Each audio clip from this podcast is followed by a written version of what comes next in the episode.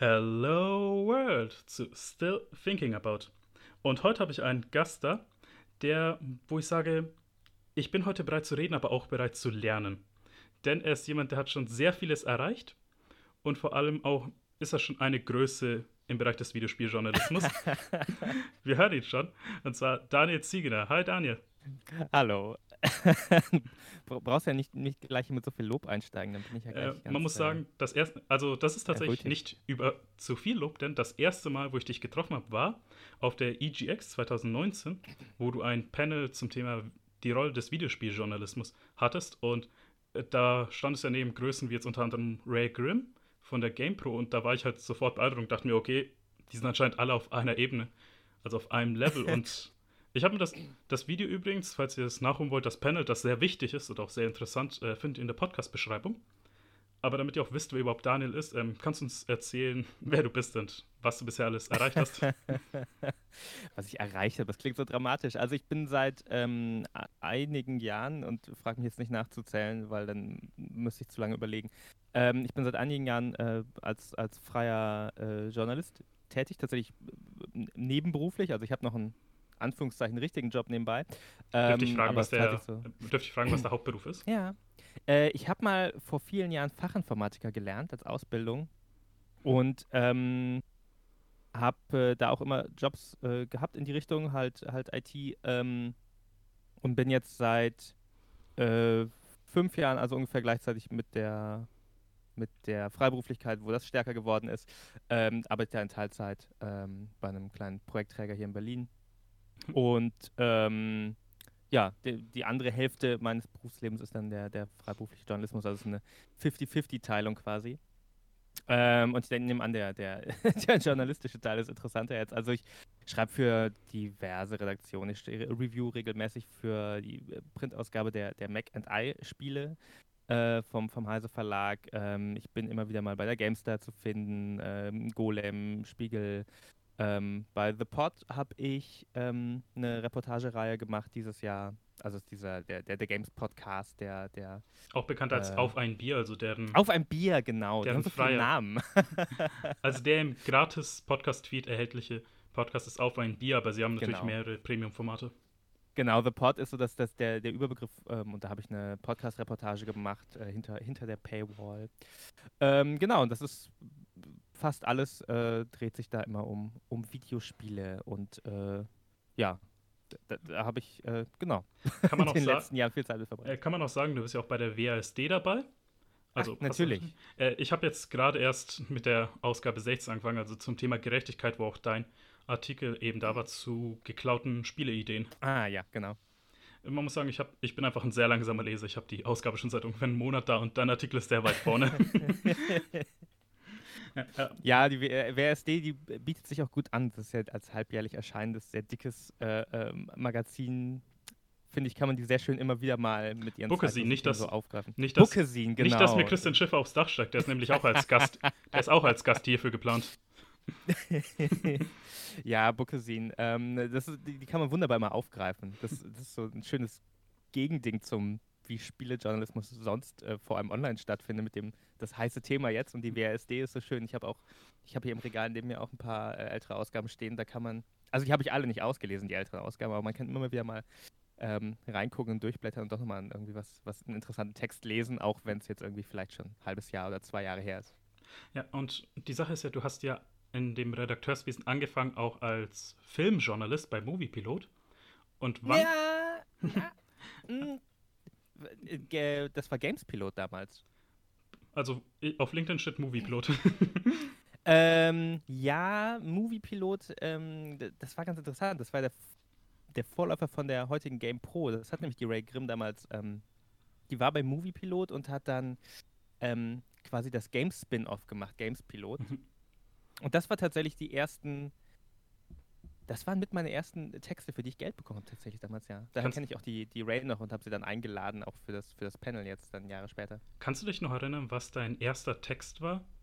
Also dein erster professioneller Videospieljournalistischer Text? Professioneller? Ich glaube, das müsste bei Wired Germany gewesen sein.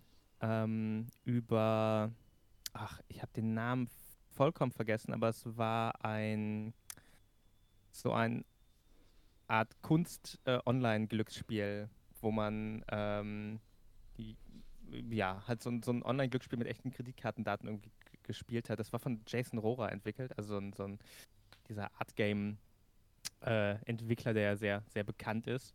Und ähm, ja, das war, glaube ich, der erste Text, für den ich, für den ich bezahlt wurde. Wir, wir, sind ja schon so halb im Thema drin, aber ich würde es nochmal gerne erwähnen.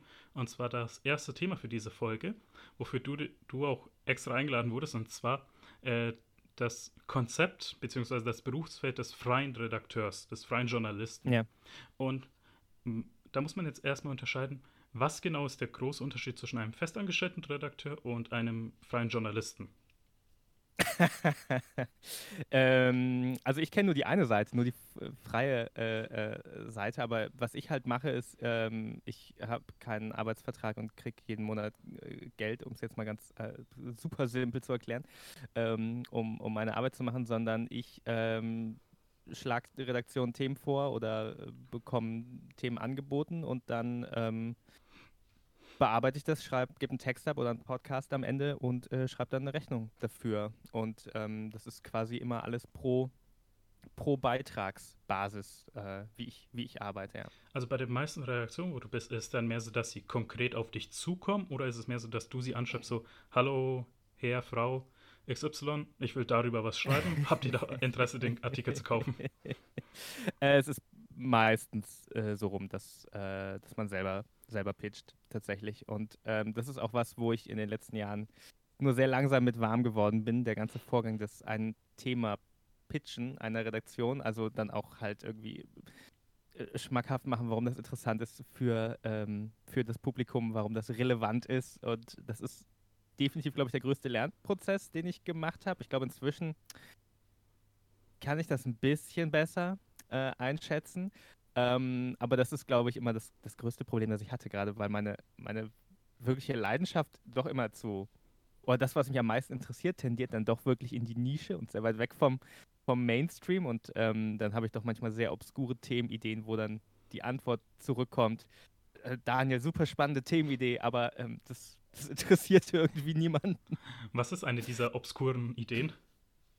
Puh, was ist eine dieser obskuren Ideen? Also viel ist, ähm, eine Sache äh, äh, ist, ähm, jetzt gerade hat das äh, Amaze Festival in, in Berlin, na, nicht in Berlin stattgefunden. Also das Amaze Festival ist so eines der größten europäischen äh, Independent Game Festivals und wirklich auch Namen, gerade äh, in Europa.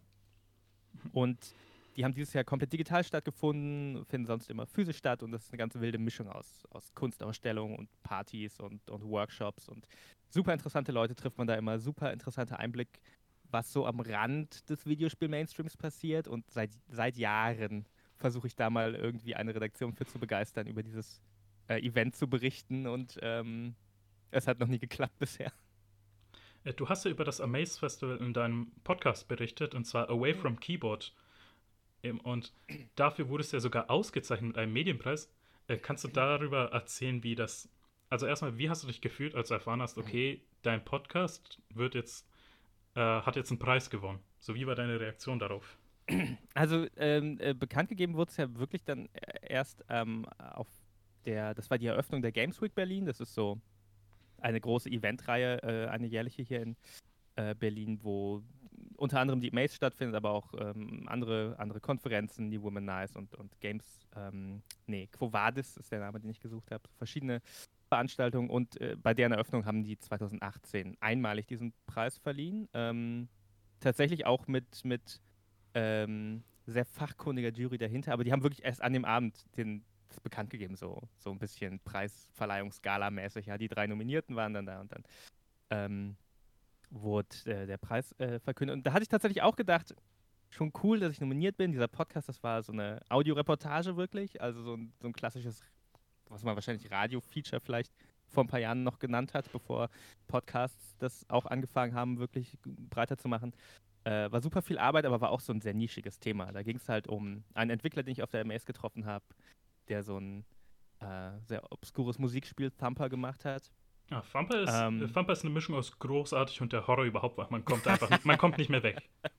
Ja, der Entwickler, also der, der, ähm, beschrieb es damals als äh, das, das Anti-Guitar-Hero, weil er hat früher an Guitar Hero gearbeitet, aber er mochte dieses Rockstar-Ding nicht und dann hat er das, den Gegenentwurf dazu gemacht, wo nichts glamourös und, und cool ist und das ist wirklich ja, ein, ein, ähm, ein sehr leidenschaftliches äh, Projekt gewesen, dieses Thumper. Und dann habe ich diesen Podcast drüber gemacht und ich war sicher, das wird nicht gewinnen, auch wenn da super viel Arbeit drinsteckt, weil das Thema halt so merkwürdig ist.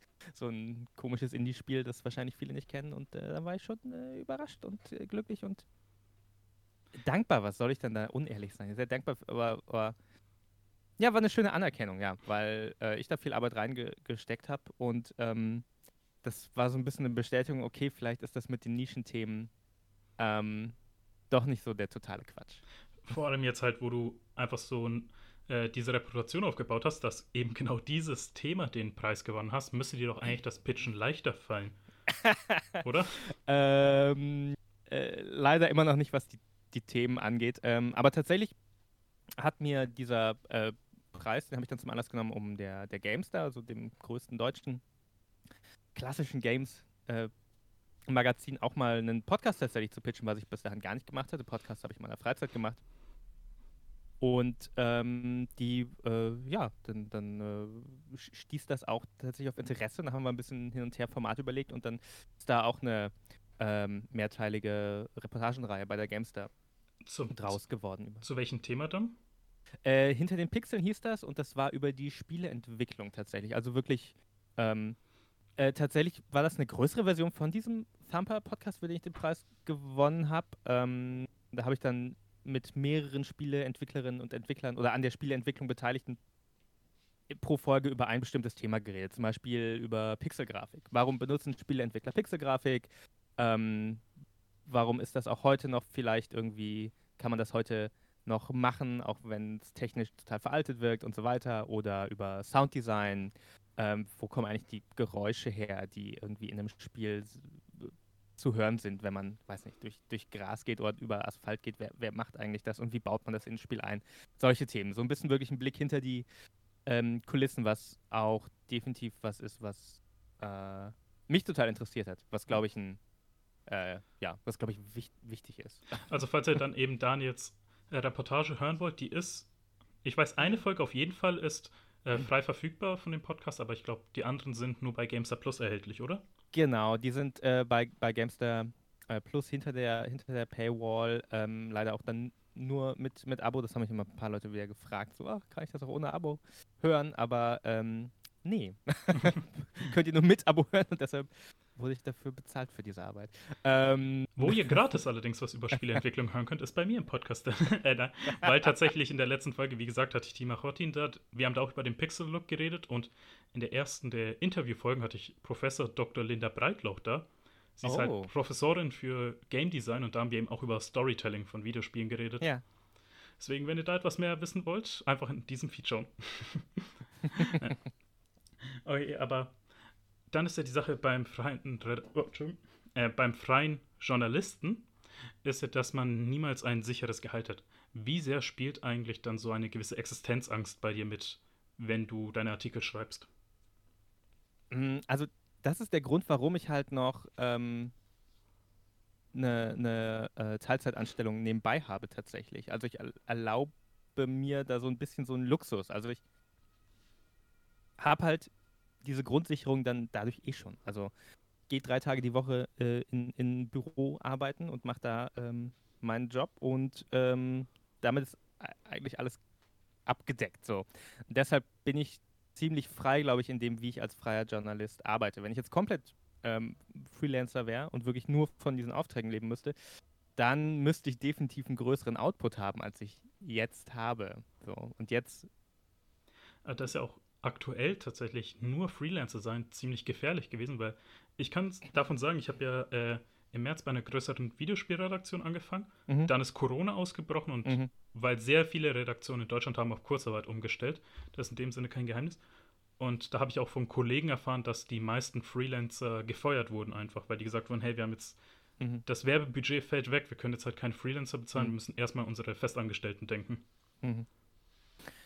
In, insofern, also ich habe auch en, immer wieder mal drüber nachgedacht, natürlich, okay, mache ich das einfach komplett Freelance oder bewerbe ich mich bei irgendwelchen Redaktionen. Und ähm, ja, Corona war ein guter Reminder, dass ich eigentlich sehr gut fahre mit meiner, äh, mit dieser Zweiteilung halt. Die, ich weiß nicht, wie gewöhnlich das ist oder wie, wie üblich das ist.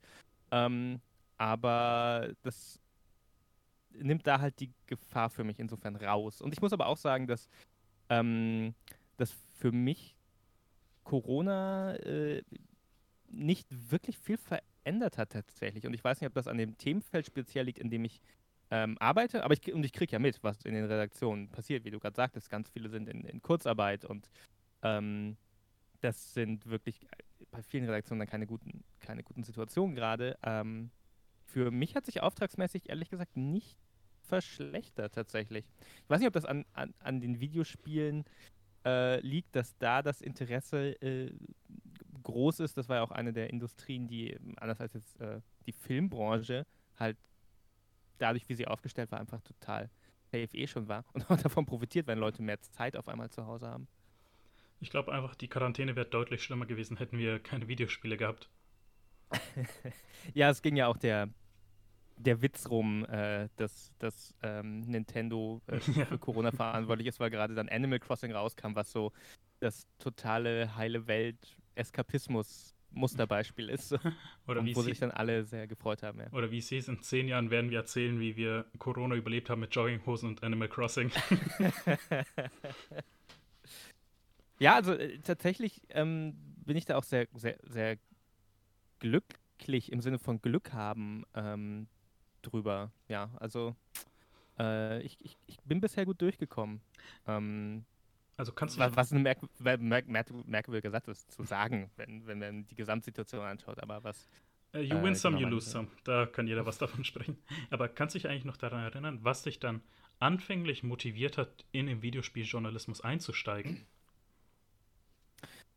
Oh, ich habe irgendwann, und wahrscheinlich ist das auch bei vielen die wie ich Quereinsteiger im, im Spielejournalismus sind, so, ich habe irgendwann mit dem Bloggen angefangen. Vor, auch da fragt mich nicht nach einem genauen Jahr.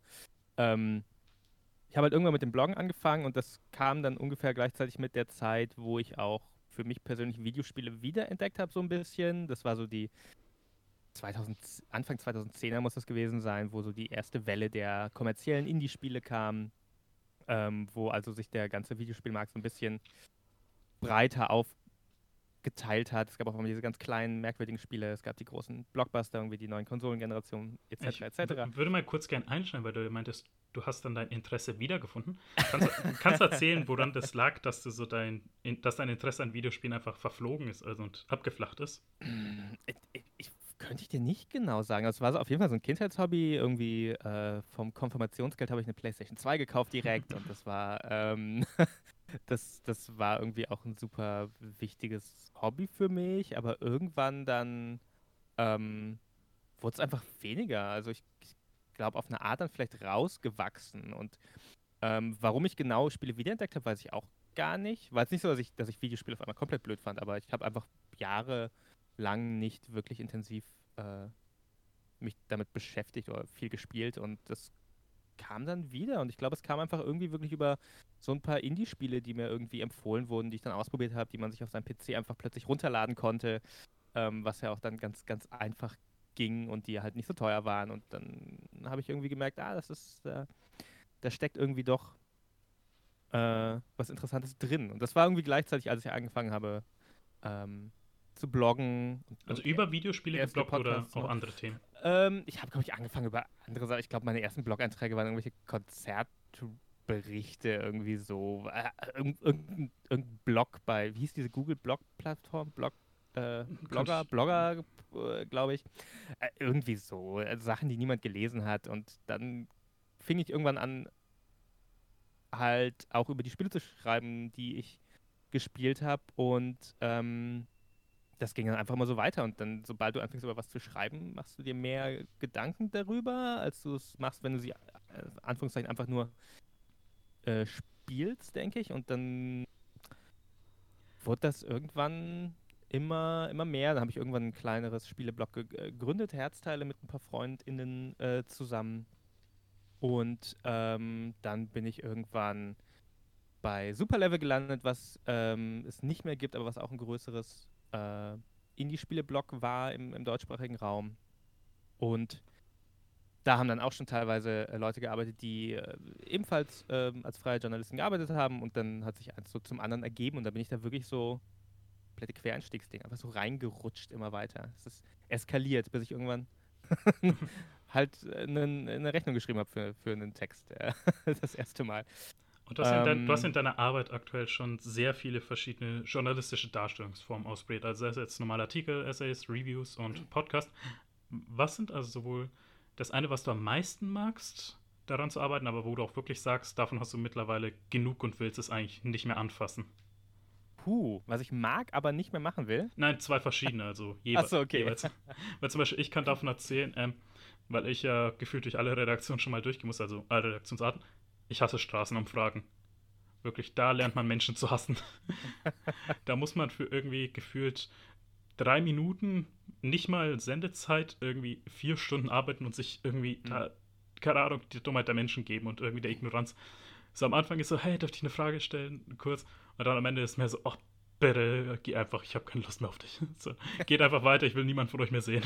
um, ähm, also was ich am liebsten mag, ist glaube ich einfach, ich glaube am, am, liebsten mag ich äh, alles, was in eine Richtung Reportage oder, oder Porträt geht. Ich habe jetzt gerade eine der letzten Sachen, die ich gemacht habe, war so ein Postmortem über die Entwicklung von Frostpunk, so einem äh, dystopischen Aufbaustrategiespiel von einem polnischen Entwicklerstudio. Das von ähm, den This War of Mine machen? Genau, genau, 11-Bit, die auch This War of Mine gemacht haben. Ähm, und da habe ich drei lange Interviews für geführt mit, mit drei der Lead-Designer und äh, das waren äh, einfach total spannende, interessante Gespräche. Und ähm, da kommt vielleicht gleich rein, was, was das, was ich vielleicht am wenigsten gerne mache, so ein klassisches kann, Review. Da könntest du aber davor erstmal sagen, wo man dann diese Reportage findet. Ach so, ja, das ist auch bei GameStar Plus, also auch hinter der Paywall.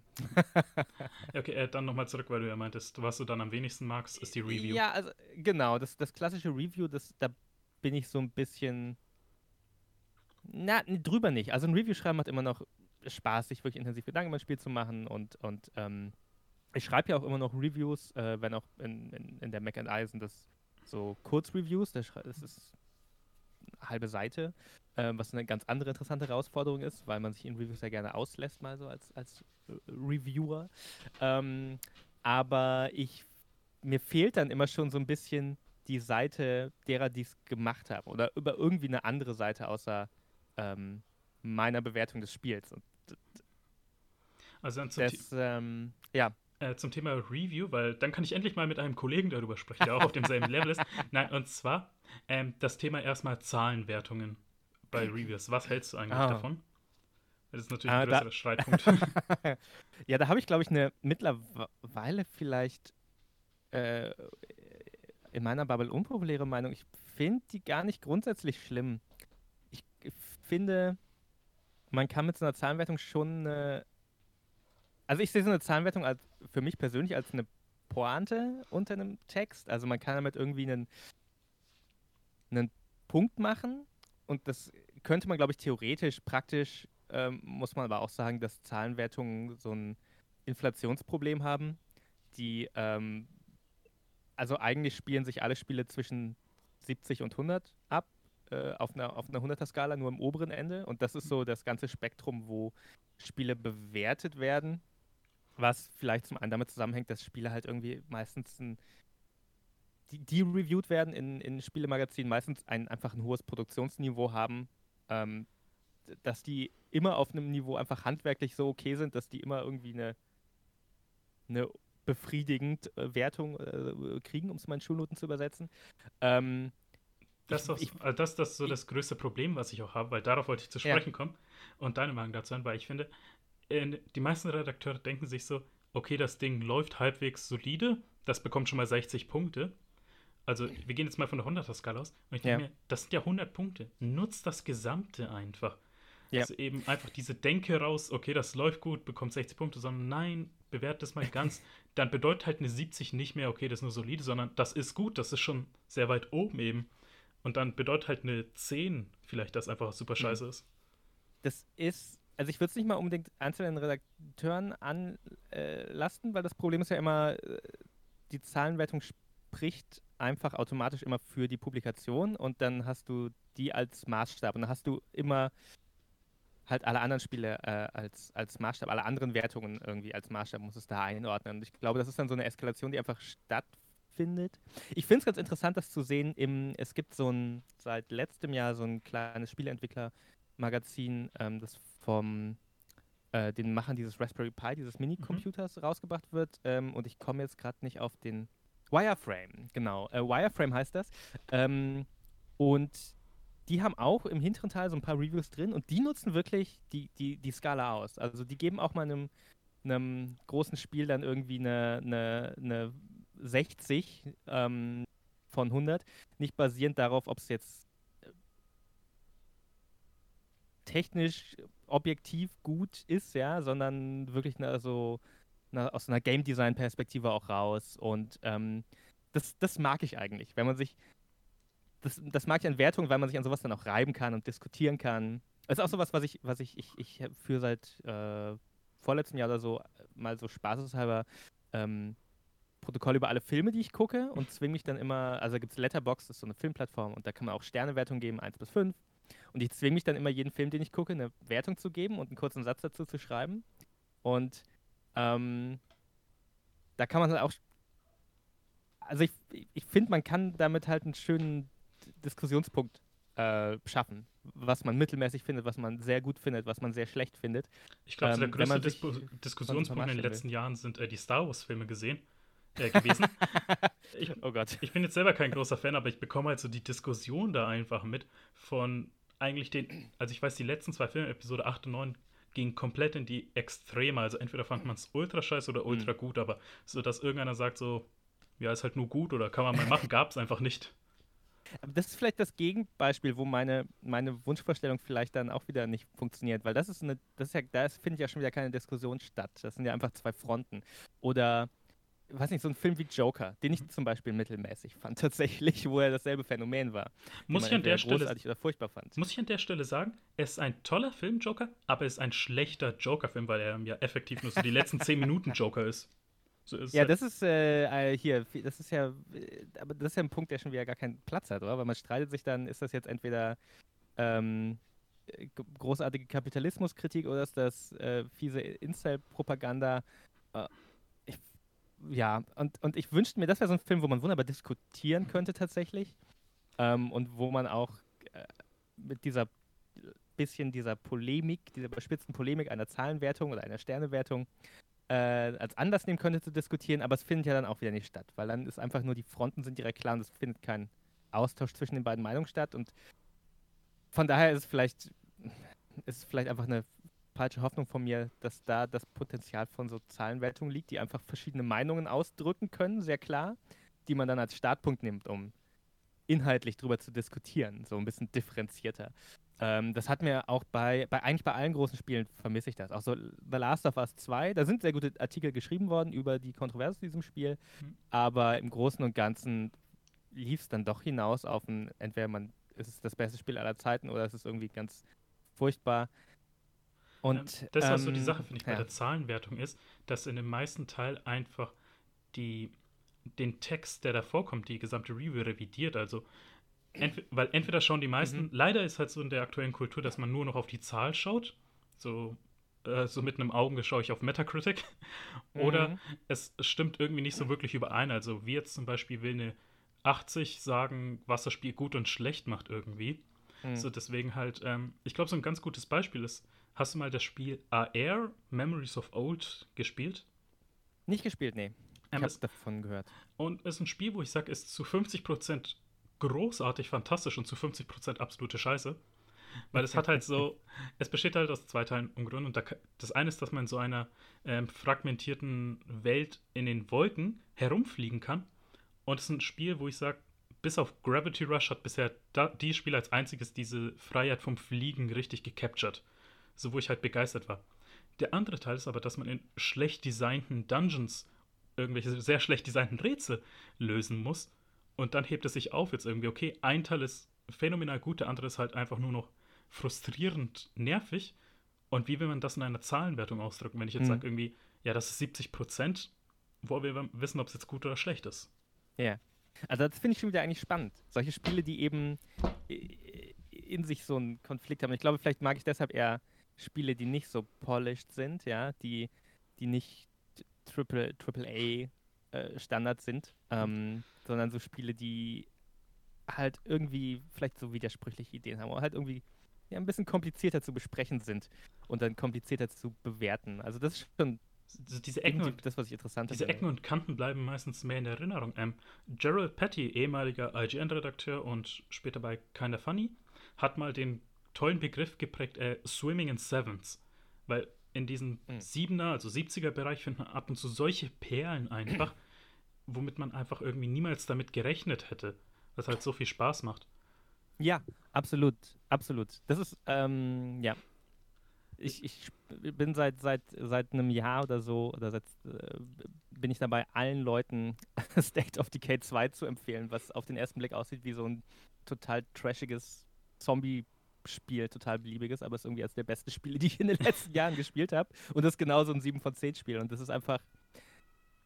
Ist schon irgendwie ein mainstreamiges Spiel, aber ist dann irgendwie doch so weit weg und hat so, hat halt so Ecken und Kanten, die vielleicht nicht beabsichtigt waren, aber die es irgendwie, irgendwie interessanter machen und unberechenbarer als so ein total poliertes Hochglanz äh, Produkt. Äh, bevor ich da was frage, muss ich mal fragen, äh, was hältst du von der Ankündigung von State of Decay 3, die ja vor kurzem stattfand? ich bin sehr gespannt, auch wenn der Trailer mich ein bisschen skeptisch macht, weil der Trailer, also so ein Teaser wurde ja nur veröffentlicht, wo irgendwie äh, eine Frau ein Zombie-Reh jagt. Das macht mich ein bisschen skeptisch, weil das, was ich an State of Decay mochte, war eigentlich, dass es da irgendwie um so eine Community ging und ich finde, da habe ich total starke Gefühle dafür bekommen, für diesen diesen klassischen Zombie-Film-Aspekt aus diesem George Romero-Film, den ich in ganz vielen Zombie-Spielen nicht wiederfinde, dass es nämlich darum geht, irgendwie mit einer Gruppe eine neue Gemeinschaft aufzubauen nach dem Untergang, ja, und wie die Menschen miteinander umgehen, ist viel interessanter, als wie man Zombies tötet. Dieser Trailer, wenn ich da schon Menschen allein sehe, denke ich, ja, da, da, fehlt mir das, was ich an dem Spiel liebe. Aber ich bin, bin, bin, gespannt und ich hoffe, dass das Spiel nochmal seine, äh, seinen Platz im Rampenlicht kriegt und sein verdientes Lob. Es ist halt immer so diese Kontroverse mit, okay, inwiefern drückt ein Cinematic-Trailer jetzt das gesamte Spiel aus? Ja, klar.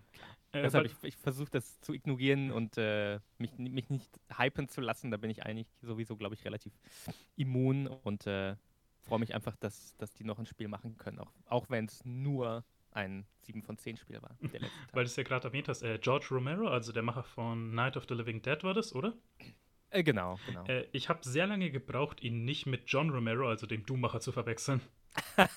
Und natürlich Daikatana. Daikatana auch ein 7 von 10 Spiel. Oder vielleicht sogar 6 von 10. Ich habe sehr lange gebraucht, die nicht zu verwechseln. Ich dachte mir so, was? Der von Doom hat die Zombie-Filme gemacht? Nein, also das ist ja auch dann die Frage, weil, weil dann kommen wir auch wieder aufs Thema Spielentwicklung zurück. Äh, wie versuchst du, weil Spieleentwicklung an sich ist ja jetzt weniger ein Mainstream-Thema leider. Wie ja. versuchst du das in den Mainstream mit reinzubringen? Also, dass du deine Artikel verkaufen kannst oder dass eine größere Leserschaft erreicht? Weil mhm. natürlich erstmal Inhalt ist wichtig. Für mich persönlich klickst dann was auf einem anderen Stellenwert, aber du musst ja auch deine Artikel irgendwie verkaufen können.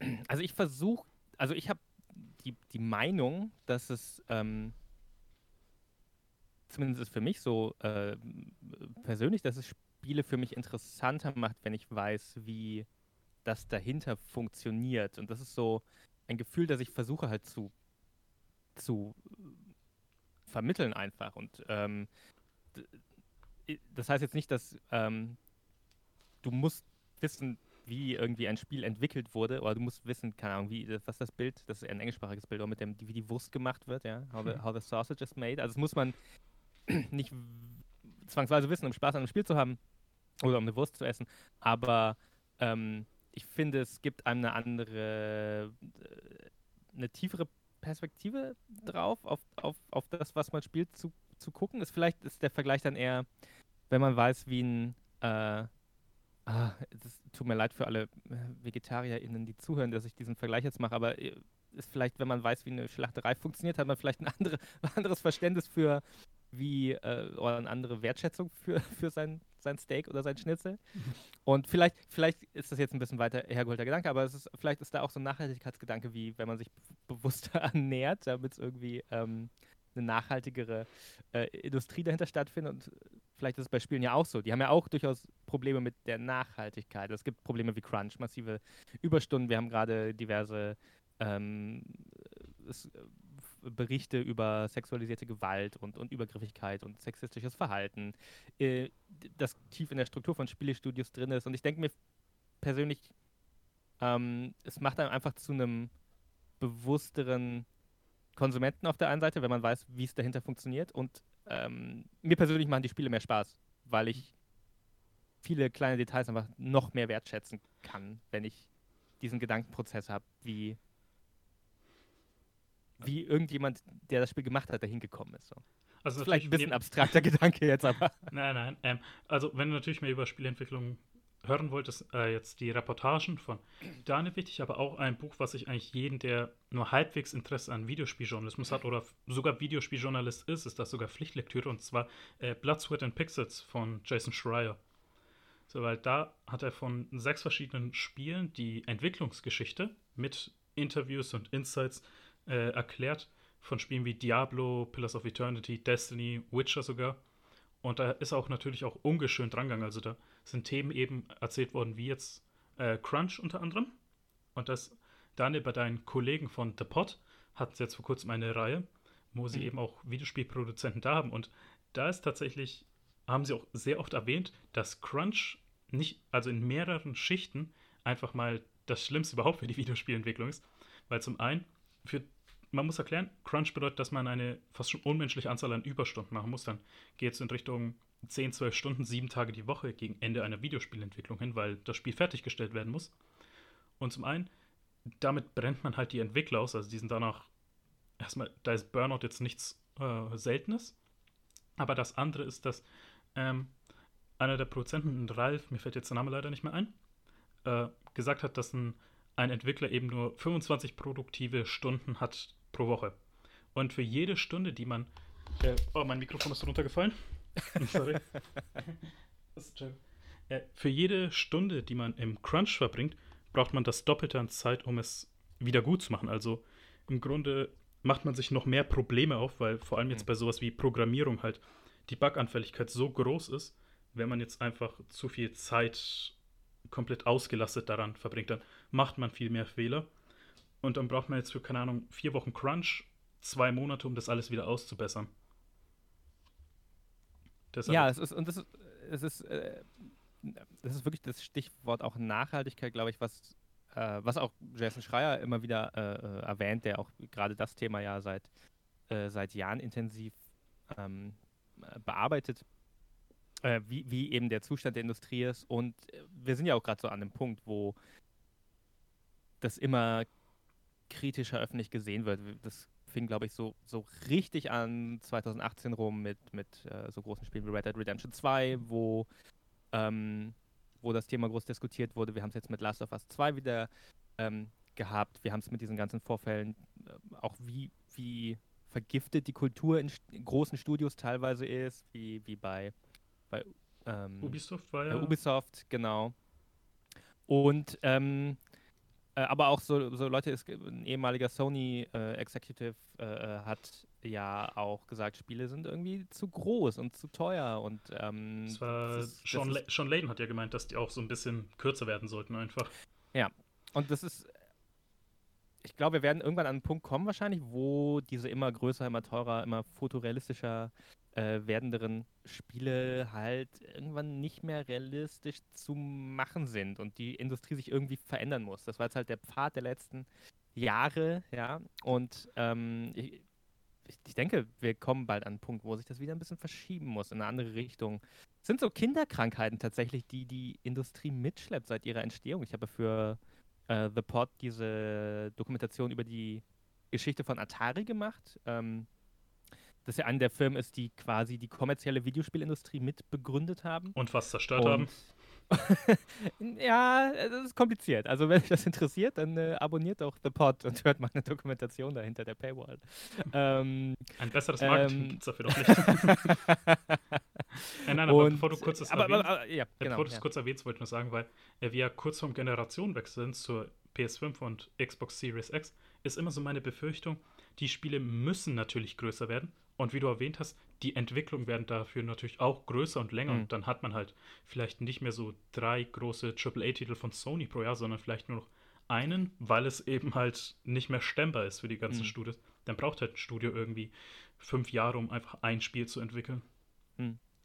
So. Aber ich, ich muss sagen, dass das interessanteste Spiel für mich, das, das Naughty Dog, also das Studio von Last of Us und Uncharted, die eben das bekannteste Studio sind, die diese Art von Sie bekennen ähm, sich ja offen zu ihrer Blockbuster machen.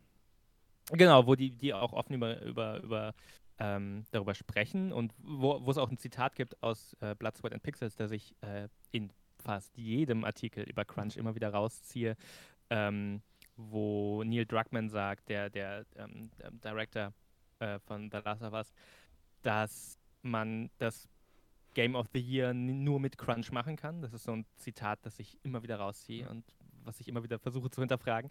Ähm, genau, aber das interessanteste Spiel, das meiner Meinung nach Naughty Dog in den letzten Jahren gemacht hat, war eben nicht Last of Us oder, ähm, oder Uncharted, sondern äh, Left Behind, was so ein kleines, so eine Mini-Fortsetzung war vom, vom ersten The Last of Us. Ja, das, Stand das Standalone-Add-on zu Last of Us, was so ein bisschen die Vorgeschichte so ein paar Tage davor erzählt, aber auch so eine kleine Einsicht in eine in einen hm. Zeitraum im Spiel gibt, der genau. übersprungen wurde. Und das ist vielleicht so, weiß nicht, fünf Stunden dauert es, das durchzuspielen vielleicht, während das Hauptspiel irgendwie 20, 30 Stunden oder so ist. Und da stecken so viele interessante Ideen drin, die vielleicht auch so ein bisschen, also es ist, äh, war eines der interessantesten AAA-Spiele, dass ich, oder AAA, also diese großen, diese großen Blockbuster-Spiele mit Riesenbudget, die ich in den letzten Jahren gespielt habe. Und ich glaube, das war nur so interessant, weil es eben komprimierter und kleiner war und nicht ähm, diesen Druck hatte, ich muss den 60 Euro oder 60 Dollar Kaufpreis mit stundenlangem Gameplay rechtfertigen oder einer epischen Story, sondern es ist eine ganz kleine Geschichte, es ist eine kleine, ja, es ist eine, ist eine tragische Liebesgeschichte in der postapokalyptischen Welt und das sehr interessant erzählt, sehr interessante Ideen im Gameplay, ähm, in, in, der Erzählung. Eines, eines der spannendsten Spiele, das, meines Erachtens das spannendste Spiel, was Naughty Dog ähm, jemals gemacht hat. Und das, das war eben so ein kleines Spiel. Und, und mir hätte es gereicht, wenn das The Last of Us gewesen wäre. Ich sag's so, weil ich The Last of Us Part 2 gespielt habe, mir jetzt auch besser gefallen, wenn, Le wenn Left Behind der Nachfolger gewesen wäre. Na, äh, auf jeden Fall, du hast ja erwähnt, dass dir ein Spiel viel mehr Spaß macht und interessanter ist, wenn du die Entstehungsgeschichte kennst. Und dann kommen wir zu dem Argument, ähm, die Kunst vom Künstler trennen. Glaubst du, das ist möglich? wow. äh, wow. Ähm ich. Ähm, also ist es möglich, ist, glaube ich, ist es. Oder ist es vielmehr richtig es, oder falsch in dem Sinn? Ich würde sagen, es ist bedingt möglich, bedingt nötig. Es ist, schwierig. Ich, ich finde da schwer eine pauschale Antwort drauf zu finden, weil es äh, verschiedene Perspektiven gibt, wie man ähm, ein Spiel besprechen kann. Das ist durchaus ähm, ja ein, ist durchaus komplexer als einfach nur so ein, so ein Ja, Nein. Das tue ich mir schwer mit dieser Frage. Äh, ich würde tendiere eher zum Nein, weil, weil das ist ein Gedankenspiel, das glaube ich, wenn man sagt, man kann es machen, dann glaube ich immer ein bisschen, man lügt sich was vor, so außer man isoliert sich wirklich vollständig von jeglichem Wissen, wer das Spiel gemacht hat. Aber sobald du ähm, eine Kontroverse, die es in den letzten Jahren gab, wo das diskutiert wurde, war ja der Fall von Kingdom Come Deliverance. das wollte ich ja gerade damit erwähnen. Sogar darauf wollte ich noch, weil ich finde so dieses Argument, die Kunst vom Künstler drin ist meistens eine Ausrede. So, wo man weiß, so, okay, der mhm. Künstler oder Entwickler hat halt Scheiße gebaut, aber ich mag halt das Spiel mhm. trotzdem. Aber ja. ich will halt jetzt nicht irgendwie eine größere Diskussion anzetteln. Mhm. Irgendwie. Aber wenn es dann halt mal was anderes, dann muss man sagen, ja, okay, der Entwickler hat halt was Beschissenes gemacht oder hat was Schlechtes gemacht. Da kann man das halt nicht einfach trennen. Und deswegen finde ich genau, das Argument genau. Kunst vom Künstler trennen, das kann man mittlerweile nicht mehr ausblenden, weil wir haben uns in der Sinne, in, also in dem Sinne als Videospieler, aber auch als Videospieljournalisten so weiterentwickelt, dass wir halt auch hinter die Kulissen sehen können. Und dann hat es halt auch irgendwie einen Einfluss, wie jetzt im Fall von Kingdom Come, Kingdom Come Deliverance, wenn, wenn halt herauskommt, dass der Entwickler, der Designer, was war das, der Lead Director?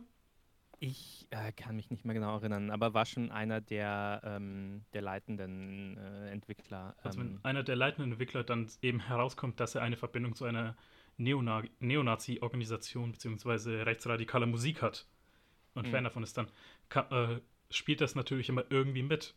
So, und dann denke ich mir so, okay, wo zieht man die Grenze? Wenn man jetzt irgendwie erfährt, der Entwickler hat nur einmal irgendwie, als er zwölf war, ein Brötchen geklaut oder wenn man herausfindet, der Entwickler ist halt ein Nazi. Genau, und ich, was ich dann eher meine, ist, glaube ich, dass es dann ja, also wenn man sagt, man, man, man, man trennt das komplett, aber man hat einmal so eine Überschrift gelesen, ähm, dass der irgendwie mit einem T-Shirt von einer äh, rechten Band auf, äh, auf der Gamescom rumgelaufen ist, der Entwickler, dann ist das so wie, wie dieser, dieser Kinderwitz mit dem Versuch, nicht an Elefanten zu denken. Und sobald dir jemand sagt, denk nicht an Elefanten, kannst du nicht nicht an Elefanten denken. Ähm, und sobald man das weiß, kann man es ja gar nicht mehr ausblenden. So, dann ist es immer im Hinterkopf. Und dann muss man sich ja selbst schon immer wieder so eine G Gedankenakrobatik machen. Ja, ich mag das Spiel, ob trotzdem oder aber oder so. Und äh, dann kann man besser das nehmen und das, sich dann das Spiel mit dem Wissen angucken. Okay, einer der Entwickler hat irgendwie potenziell äh, Verbindung zu, zu rechten Gruppen. Was, was ist mit den anderen Entwicklern? Was ist mit dem, was im Spiel wirklich zu sehen ist? Und das ist dann das, wo, wo wirklich eine kritische ähm, Betrachtung des, des Spiels nötig ist. Und da geht es dann, glaube ich, nicht mehr darum, äh, Werk und Künstler zu trennen, sondern eben das, das Werk wirklich kritisch zu betrachten, als das, was es ist, mit allem, was damit reinspielt. Und da spielt auch mit rein, wer es gemacht hat, so mit welcher möglichen Intention und was das Spiel dann letztendlich aber darstellt und aussagt, bewusst und unbewusst und so weiter und so weiter. Das ist dann wieder was, was natürlich in, weniger in einem Review stattfindet, in einem klassischen Spiele-Review, wo es darum geht, funktioniert das Spiel technisch, macht das Spiel Spaß, ähm, was bekomme ich für mein Geld, mehr so ein klassischer Produkttest, das wäre dann eher wahrscheinlich die Aufgabe vom, vom Feuilleton, der ja inzwischen auch die Videospiele entdeckt hat. Das ist ja auch so eben die Sache, wie sehr kann man eigentlich ein Videospiel nur als sich betrachten? Und ich finde, diese Frage wurde sehr gut im Falle von Last of Us Part 2 in letzter Zeit eben gut beleuchtet, weil wenn man das Spiel jetzt reviewen will, reviewt man nur das Spiel oder nimmt man auch das gesamte Drumherum einfach mit drauf? Also nicht nur die Crunch-Time, sondern auch diese Kontroverse, die Leaks und alles und den gesamten unnötigen Online-Hass mit rein. So, da kommt diese ganze Frage auch nochmal auf. Ja, das ist was, was, was ähm, ich mir auch definitiv denke, es gab so ein paar äh, Handvoll Artikel, die so ein bisschen überschwänglich das Spiel gelobt haben, dass es so ein diverses Spiel ist, was auch stimmt, wenn man es sich betrachtet. Es hat ähm, einen, einen sehr diversen Cast, gibt queere Frauen in, der Haupt, in den Hauptrollen, was immer noch 2020 eine Seltenheit ist in so großen Videospielen. Aber wenn man das lobt, dann finde ich, muss man halt auch den Schritt weitergehen und sagen, okay, wer hat denn das Spiel gemacht? Und dann sieht man Interviews und das ist vor allem Neil Druckmann, was halt irgendwie dann doch ein, ein Typ ist, ähm, der halt vor allem im Rampenlicht steht. Und wie, wie divers ist denn das Team, das das Spiel gemacht hat, wenn man es dafür lobt. So, also es ist manchmal ist es vielleicht so, ähm, dass sich, wenn man nur das Werk betrachtet und bestimmte Sachen über das Werk aussagt, dann ergibt sich daraus einfach schon als nächster Schritt, dass man auch äh, den Künstler dahinter betrachten muss, so, weil man seine Aussagen sonst gar nicht, finde ich, wirklich substanziell treffen kann. Ähm, und ähm, ich glaube, dass man das so ein bisschen so sehr getrennt hat, in der, gerade im Spielejournalismus, äh, in Reviews. Nicht, dass der Spielejournalismus schuld ist, dass die Spielindustrie so viele Probleme hat, aber es hat sicherlich auch nicht geholfen. So, äh, der, der Spielejournalismus war vielleicht kein Gegengewicht, ähm, um dafür zu sorgen durch, durch kritische Berichte, dass die Spielindustrie in der Entwicklung äh, diverser wird, dass sie äh, bessere Arbeitsbedingungen hat. Und ähm, ich, ich glaube und hoffe, dass das vielleicht so ein bisschen eine Aufgabe ist, die der Spielejournalismus immer mehr einnimmt, wenn wir auch offenere Debatten drüber führen, äh, über Arbeitsbedingungen. Und dass so ein Begriff wie Crunch inzwischen nicht mehr nur äh, so, so, ein Insider-Begriff ist, sondern dass das ein Begriff ist, den wahrscheinlich die meisten ähm, Spielerinnen und Spieler schon mal gehört haben. So. Hm. Ähm, weil wir dann so ungefähr jetzt gegen Ende das Thema Videospieljournalismus gehen, also in diesem Podcast, noch so, weil mittlerweile ist eine komplett neue Generation, geht an den Start von Journalisten wozu auch ich gehöre. Und welche Message würdest du ihnen eigentlich mitgeben? Spe speziell Spiele, ähm, im Spielejournalismus? Ja, wir bleiben mal im Videospieljournalismus. Weil über was anderes will ich mich auch gar nicht anmaßen zu, äh, zu sprechen. Oh Gott, es ist schwierig, ja, aber vielleicht, vielleicht genau das, was ich im Endeffekt gerade gesagt habe. Das ist, glaube ich, dass Spielejournalismus mehr sein kann und sollte als, ähm, als eine, eine, reine Produktbewertung. Ähm, und dass man eben diese, ja, auch so eine, so eine aktivere Wirkung ähm, versuchen sollte einzunehmen, ja, und Sachen kritisch zu hinterfragen und, und ähm, ich glaube, die Spieleindustrie hat das nötig und ich bin sicher, der Spieleindustrie wird es gut tun, wenn, ähm, wenn das, was schon eine Entwicklung ist in den letzten Jahren, äh, die, die ich definitiv sehe, wenn, ja, wenn das einfach ein normaler Bestandteil des Spielejournalismus ist, dass man in einem normalen Produktreview vielleicht einen Infokasten hat, na, äh, Arbeitsbedingungen bei Studio XY oder na, politischer Hintergrund von einem der Chefentwickler. Hm. Ja dass, dass, dass sowas einfach üblich wird und ähm, oder selbstverständlich wird. Ja. Und da muss man dann einfach mitdenken. So, wenn man, wenn man Spielejournalismus macht und vielleicht nicht nur sehen als, als rein Unterhaltungsprodukt. Journalismus oder auf keinen Fall nur etwas, etwas sehen, wo die Arbeit Spaß macht, weil ich kann den ganzen Tag Spiele spielen. Das hast du das schön gesagt. Und wir schließen jetzt damit mal den Blog Videospiel, Journalismus und freier Journalist ab und gehen zum, äh, zum nächsten über, wenn das für dich in Ordnung ist, okay? ja, ja, ja. Äh, davor hatte ich aber noch eine Frage für dich, weil ich glaube, da kannst du viel mitsprechen. Was hältst du vom Comedian, vom Host Eric Andre? ähm, äh, ich bin großer, großer Eric Andre-Fan. Ähm, ich nehme an, du spielst auch an, weil wir, wir habe hab gerade in einem, einem anderen Podcast, den ich mache, äh, Creme de la Meme, den ich immer erwähne, einen Podcast über, über Memes und Internethumor. Natürlich. Äh, gerade eine Folge über, über Eric Andre gemacht. Ich meine, ich bin zwar hier der Podcast-Host und Interview, aber ich muss auch meinem Titel als Journalist gerecht werden. Natürlich habe ich recherchiert. Und vor allem, ich bin, vor allem, ich bin selber großer Eric Andre-Fan. da also, was ist so deine, was hältst du von ihm? Von Eric Andre, von seiner Show und vor allem von seinem letzten Stand-up. Äh, das Stand-up fand ich tatsächlich interessant und ich muss es noch ein zweites Mal sehen. Ich habe ihm auf der Filmplattform, äh, die ich vorhin erwähnt habe, ich dreieinhalb Sterne von fünf gegeben, tatsächlich nur in Anführungszeichen. Äh, ähm, vielleicht wer Eric Andre nicht kennt, der macht so, so, so sehr ab absurde Comedy, so ein bisschen diese Richtung, was vielleicht äh, so Lonely Island auch macht ähm, und, und so diese jüngeren SNL-Comedians. Ein bisschen ähm, extremere, würde ich sagen, also wo man, ja, wo die halt Fall. wirklich, man sagt, entweder man findet es richtig geil oder man ist komplett davon abgeschreckt. Ihr kennt es ihn. ist sehr extrem, ja. Er, er, er schreit, es ist ein bisschen gross out. Er ist meistens äh, ab der Hälfte der Sendung nackt. Ähm. Ihr kennt ihn vielleicht von der Let Me In Meme. Ja, wo er am, am Zaun der, der demokratischen äh, äh Nominierungskonvention äh, ähm, von Hillary Clinton rüttelt. Das wusste ich jetzt nicht, das von beinahe. Ja, tatsächlich. Ja. der, weil, er, weil er vorher bei den Republikanern war. Ähm, äh, und danach wurde sein Presseausweis revoked, also zurückgezogen. Und dann durfte er bei den Demokraten nicht mehr rein. ja, äh, zum Stand-up von ihm, das ist jetzt letzten Monat auf Netflix erschienen und heißt, es heißt halt schon Legalize Everything. Und er erzählt halt da seine größten Drogengeschichten einfach.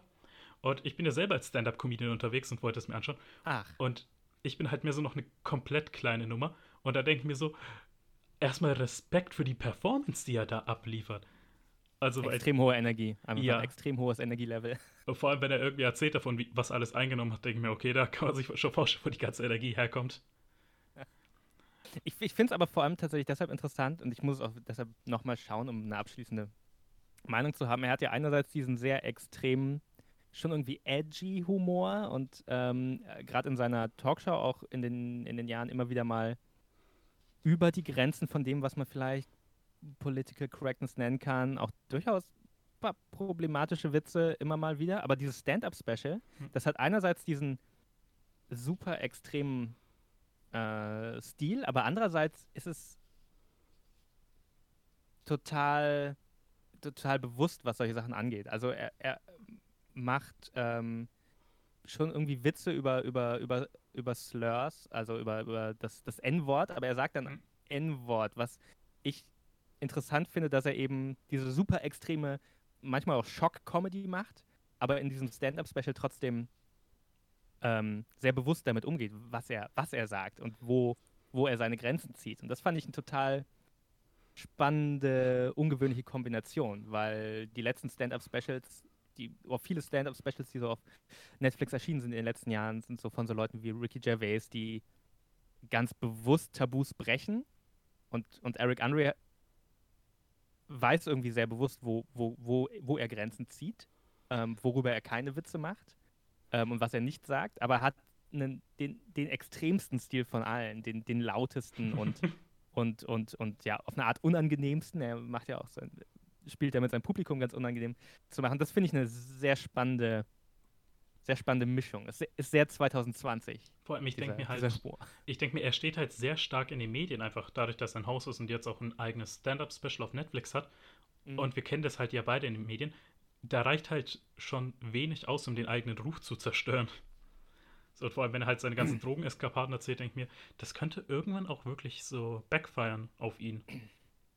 Ja, aber ich, ich, ich glaube halt, also mit diesem Special glaube ich, er, ist, er, ist, er weiß ja sehr, sehr genau, was er macht, auch wenn er so unkontrolliert wirkt. Und das, das ähm, ist schon sehr, sehr interessant zu sehen, finde ich, weil das ist so ein, so ein Gegenbeispiel zu eben so Leuten wie Ricky Gervais. Äh, das ist jetzt das einzige Beispiel, das mir einfällt, weil der so extrem in die Richtung gegangen ist, dass er ähm, so Anführungszeichen Anti-Political Correctness sich positioniert mit halt sehr stumpfen Witzen, ähm, während Eric Andrews irgendwie schafft, einerseits total, total Tabus zu brechen, aber andererseits auch total zu, total zu wissen, wo die Welt 2020 ist und worüber man hm. Witze machen kann und sollte und worüber nicht. Und ich glaube, das ist äh, ja, ich muss es wirklich nochmal gucken, jetzt wo ich anfange drüber nachzudenken. Ich hab's, ich hab's auch schon zweimal. Ich hab's auch schon zweimal gesehen, weil so beim ersten Mal war ich irgendwie so geflasht und leicht perplex und beim zweiten Mal konnte ich das halt irgendwie dann wirklich mhm. wahrnehmen, für was es ist. Mhm.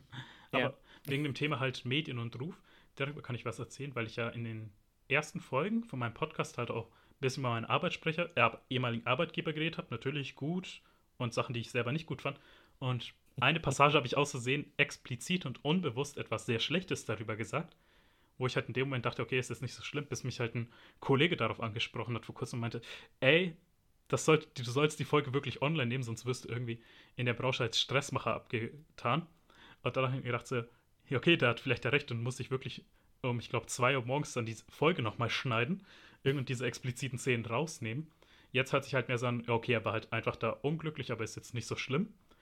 Und dann habe ich das halt alles nochmal neu hochgeladen, weil ich dachte mir, ja, okay, besser, die denken in der ersten Folge, dass er sich ein bisschen komisch anhört, anstatt dass sie sich denken, okay, den Typen stellen wir nicht ein.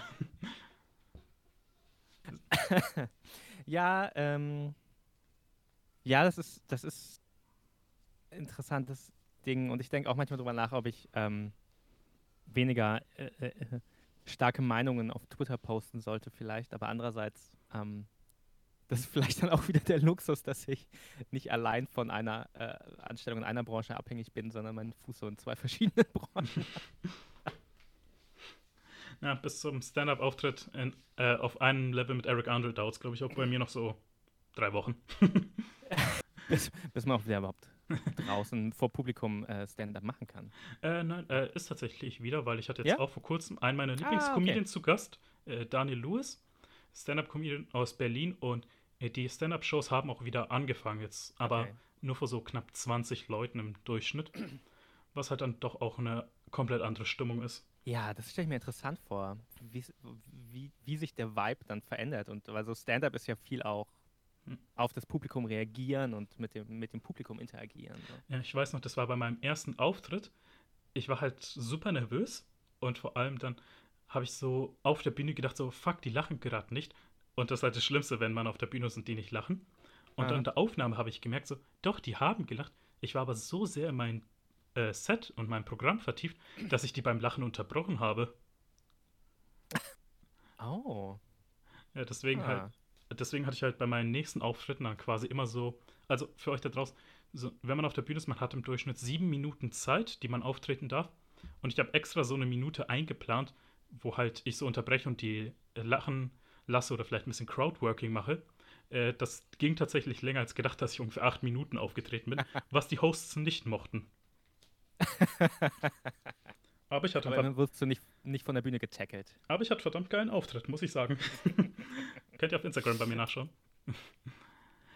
ja, aber ähm, weil wir dann noch so kurz zum Thema waren, wir haben ja gemeint, das Stand-Up-Session von Eric Andres auf Netflix. Was für eine Netflix-Empfehlung würdest du den Zuhörern rausgeben, jetzt so spontan? Ich gucke ja keine Serien tatsächlich, deshalb ich, ich gucke ja eigentlich nur Filme und ich äh, bin inzwischen sehr durcheinander, was, äh, was ich auf welcher Plattform gucke. deshalb weiß ich jetzt gar nicht, welchen zuletzt gesehenen Film es überhaupt auf. Äh, Kann ich aber gibt. verstehen. Ich schaue halt auch größtenteils eigentlich nur Rocket Beans TV. Okay, deine, was ist deine Netflix-Empfehlung? Ähm, das letzte, was ich auf Netflix gesehen habe, war äh, Prince of Darkness, ein ähm, ähm, äh, Carpenter-Film, hm. äh, Ende der 80er, den ich auf, also ein Horrorfilm, den ich, den ich auf eine Art aber irgendwie äh, unglaublich passend fürs Jahr 2020 fand, weil es geht da darum, dass eine ähm, in einer, im Keller einer Kirche wird so ein Gefäß entdeckt, in dem wahrscheinlich allem Anschein nach äh, der, der Teufel gefangen ist selbst ähm, und so ein paar ähm, äh, Studierende und ihr Prof äh, untersuchen dieses Gefäß und dann kommt natürlich das Böse da raus und das ähm, entwickelt sich dann so ein, ein Horrorfilm halt daraus, wie sie versuchen, den, den, den Teufel wieder einzufangen und davon abzuhalten, die Welt zu übernehmen. Aber ähm, das wird alles so dargestellt als so eine, als so eine leicht übertragbare Krankheit. Und ähm, das sind irgendwie alles so halt snarky äh, Leute Anfang 20. Es ist ein erstaunlich diverser Cast für einen 80er-Jahre-Film. Und das fühlte sich alles sehr 2020 an, muss ich sagen, weil die dann auch quasi in, in Quarantäne sind in dieser Kirche mit dieser, dieser ähm, Krankheit, die irgendwie das Ende der Welt bringt. Und das war einerseits ein, ein sehr atmosphärischer 80er-Jahre-Horrorfilm. Andererseits fand ich es interessant, diesen Film zu gucken mit so vielen Parallelen zu der Situation, in der wir jetzt äh, gerade in diesem Jahr sind. Und, Seien äh, wir aber mal ehrlich, selbst wenn das jetzt zutrifft im Jahr 2020, dass der Teufel ausbricht, es würde keinen mehr stören. es würde keinen überraschen. ja, das wäre mir so, okay. Ja, klar, war ja, irgendwas musste ja im August auch noch passieren. ah, just 2020 things. ja, ist interessant, wenn man so, so einen Film auf einmal in einem irgendwie im aktuellen Kontext sieht und da irgendwie so es ist manchmal ganz interessant, was da, was da passiert, wenn man irgendwie nach oh Gott, fast 30 Jahren so einen Film wieder auskramt. Ich freue mich schon, wenn es irgendwann mal eine Verfilmung vom Jahr 2020 gibt und dann irgendwie die Drehbuchautoren irgendwie bei Alien 3 alle verbrannt werden und dann der nächste mit der Kippe schon am Kettenrauchen ist und denkt so, fuck, was nehme ich jetzt alles mit rein? Das passt niemals in zwei Stunden. und dann so, wo sind die Killer Hornets? Die habt ihr kurz angekündigt. äh, nein, aber damit haben wir dann das Thema jetzt auch so ein bisschen beendet, weil wir würden gerne zum zweiten Thema übergehen. Das tatsächlich sehr spontan und so nebenbei erwähnt wurde, aber ich sehr interessant fand. Und zwar Leidenschaft und Desinteresse. Was so die genau ja. Gegenpole voneinander sind. Und ich frage einfach mal so direkt raus, abgesehen von Videospielen, was ist deine Leidenschaft? Ich würde wahrscheinlich sagen, äh, Musik machen in den letzten Jahren. Hm?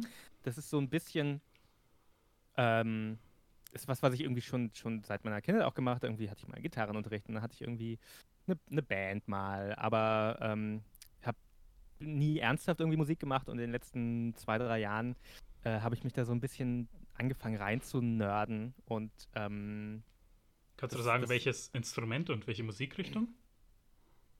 Instrument kann ich sagen, Musikrichtung eher, eher nicht. Äh, ich habe, ich habe, ähm, irgendwann bin ich in so ein YouTube-Loch gefallen äh, von so Synthesizern, in so Synthesizer-Review-Videos und Synthesizer-Erklärvideos und so Leute, die Synthesizer-Jam-Sessions machen. Ähm, und dann habe ich mir relativ spontan einfach einen, einen kleinen Synthesizer gekauft und seitdem ähm, ja, nimmt das einen großen Teil meines, meines Schreibtisches ein. Äh, ich habe hier gerade einen kleinen neuen neben mir stehen. Ich habe äh, auch angefangen, so mich mit äh, Effektgeräten zu beschäftigen, wer, wer sich nicht auskennt. Das ist das, was so Gitarristen bei Rockbands vorne immer vor ihren Füßen liegen haben. So kleine bunte Metallboxen, die halt irgendwie den, einen, einen, einen Ton verändern, die irgendwie ein Echo drauf machen oder eine Verzerrung.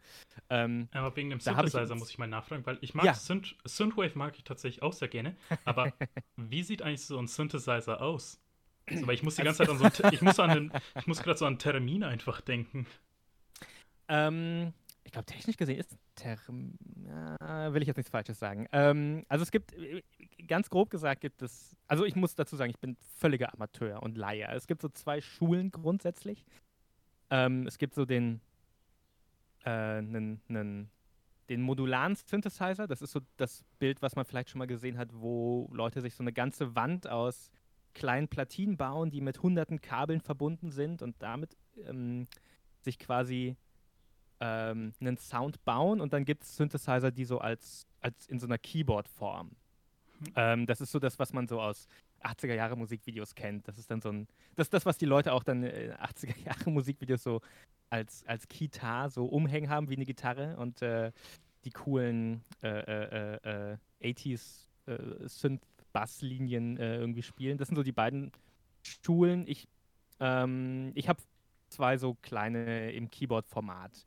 Das ist so die, da hat man so alles so in der Box und du hast ganz viele Regler und du spielst halt direkt auf dem Instrument deine, deine Töne auf einer Klaviatur und kannst die dann verändern, die Töne mit den, mit den Reglern über ganz viele verschiedene Parameter, wie halt das, äh, ja, dieses äh, elektrische Signal eben verfremdet wird. Das ist so die, die Art, mit der ich mich befasse. Modulare Synthesizer ist nochmal so eine, ein ganz anderes Rabbit Hole, weil da fängt man dann an, sich wirklich mehr oder weniger selbst ein Instrument zu bauen. Und ähm, dafür ist meine Wohnung zu klein und mein Budget zu klein, um mich, da habe ich ein bisschen Angst vor, weil ich glaube, da, wenn man da einmal anfängt, sich da rein zu nerden, ähm, da kommt man nie wieder raus. Dann lebt man nur noch zwischen, zwischen Kabeln und blinkenden LEDs überall. ähm, da muss ich jetzt fragen, weil mein Lieblings-Synthwave-Soundtrack ist der von Hotline Miami. So, hast ah, du es mal ja. gespielt? Hast du es mal gespielt? Ja. So, jetzt will ich mal mit jemandem, der es vielleicht auch so sehr mag wie ich, mal ein bisschen schwärmen, wie gut dieser Sound.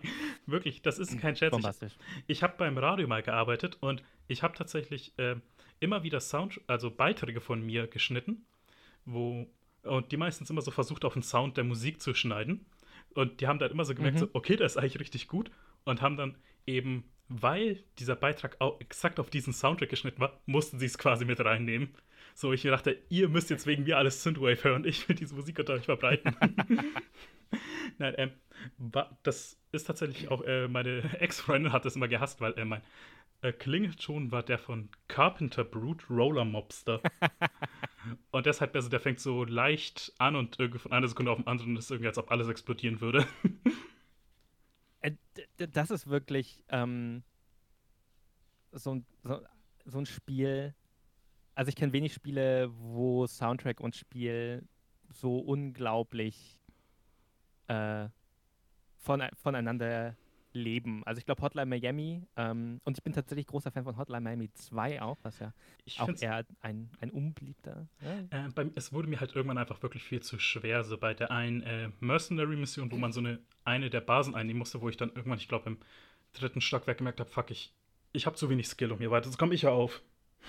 Es ist schlichtweg unfair auch, aber äh, das ist vielleicht ein anderes Thema. Ich finde das wieder so, eine, so, Ecken und Kanten. Da kommen wir aber wieder auf das Thema zurück, wie du meintest, äh, mit Last of Us Left Behind.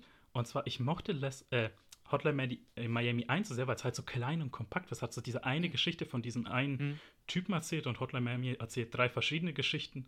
Und dann fand ich halt das irgendwie toll, dass du diese eine fast schon psychedelische Story von dem einen hattest. Ich habe tatsächlich den einer nie durchgespielt. Ich habe den zweiten zuerst gespielt mhm. und der zweite ist, ich, ich, das, das würde ich jetzt mal Anführungszeichen objektiv sagen, ist in vielen Stellen unfair Design und ich ja. habe keine Ahnung, ob es absichtlich ist oder nicht. Ähm, aber es ist auf jeden Fall, es gibt einfach Stellen, die, die, die sind ohne Glück kaum zu schaffen. Ich habe äh, und danach habe ich den ersten gespielt und der erste, der erste hat einfach, der hat den fand ich dann zu leicht. Das habe ich mehrmals von war. Kollegen, das habe ich mehrmals von Kollegen und anderen jetzt aus den Medien gehört, unter anderem Gregor Katzis von den Rocket Beats, wo er meinte, er hat Hotline Miami 1 gespielt, war schwer, Hotline Miami 2 war irgendwie die Hölle für ihn, hat er dann nochmal eins gespielt und hat sich wie ein Gott gefühlt, weil er einfach durchgeflogen ist.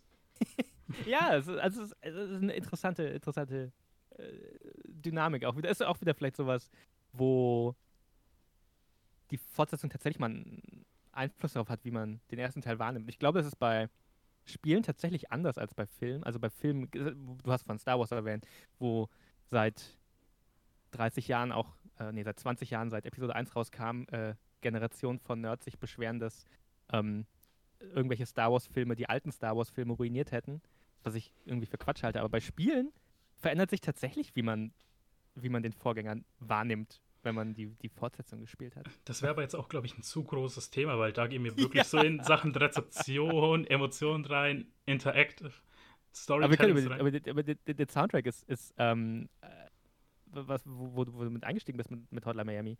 Ähm, ist, ja. äh, ich kann mir dieses Spiel würde, glaube ich, ich glaube, dieses Spiel würde nicht funktionieren ohne diesen Nein, exzellenten Soundtrack. Weil diese, dieser Sound bringt halt einfach so in, nicht nur Ekstase, sondern wirklich so in den Flow rein. Einfach, also der treibt einen so sehr an. Da ist halt nicht mhm. irgendwann, okay, keine Ahnung, da kommt das für Elise oder so, als Soundtrack und sagt, ey komm, Bruder, mach jetzt mal ein bisschen langsamer. Da ist mehr so, nope, das ist die audiovisuelle Koksspur. so, der Komponist war Eric Andre. ich, ich, ich musste an was, ähm, an was denken, ist ähm, äh, äh, Melanie Fritsch, die habe ich mal interviewt für meinen Gamester-Podcast hinter den Pixeln, die äh, ist, ah, ich muss mir jetzt Mühe geben, das Wort richtig zu sagen, Ludomusikologin. Also, die, also Geschichtenerzählung ähm, über die Musik, könnte man jetzt zusammenfassen. Ähm, ja, wie, also, also speziell Musik in Spielen, wie Musik in, in, im interaktiven Medium eingesetzt wird. Und die ähm, hat, ein, hat ein Buch geschrieben, wo es auch darum geht, dass ähm, Spiele eigentlich immer auch eine, eine Performance sind, auch wenn man sie alleine spielt.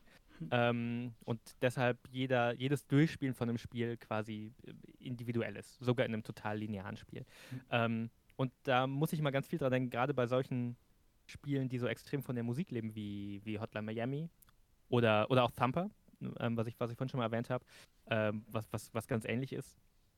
Ähm, weil es sich wirklich auf einer.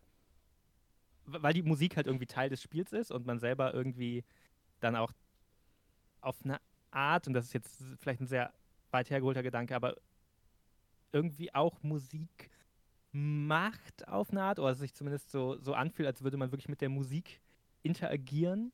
Ähm, das ist vielleicht, jetzt wo ich drüber nachdenke, ein Grund, warum, warum Tampa und Hotline Miami Spiele sind, die ich, die ich so mag.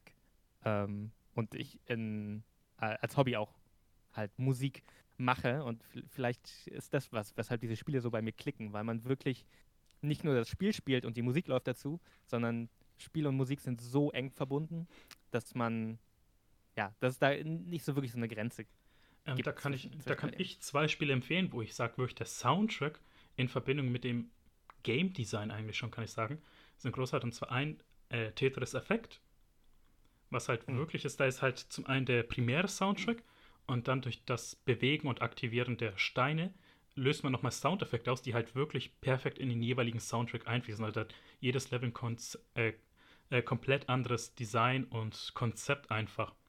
Und das spiele ich bis heute. Ich habe jetzt in, in der Quarantäne ich so viel gespielt, dass ich einer der wenigen bin, der auf Level 100 gekommen ist. Deswegen, es hat auch einen unglaublich schönen Soundtrack. Also so viele Lieder davon äh, sind auch so auf meinem Handy, die ich mir auch abseits des Spieles anhöre. Und ein anderes Spiel ist äh, Gries. Ich weiß nicht, kennst du es? Ja, ich habe Gries gespielt. Aber ich, ich denke jetzt gar nicht an den Soundtrack da, aber. Ja. Das war so wundervoll, der Soundtrack. Also, der hat auch sowas leicht melancholisches, aber auch irgendwie treibendes. Also, es weckt die Neugier, aber es macht dich auch gleichzeitig traurig.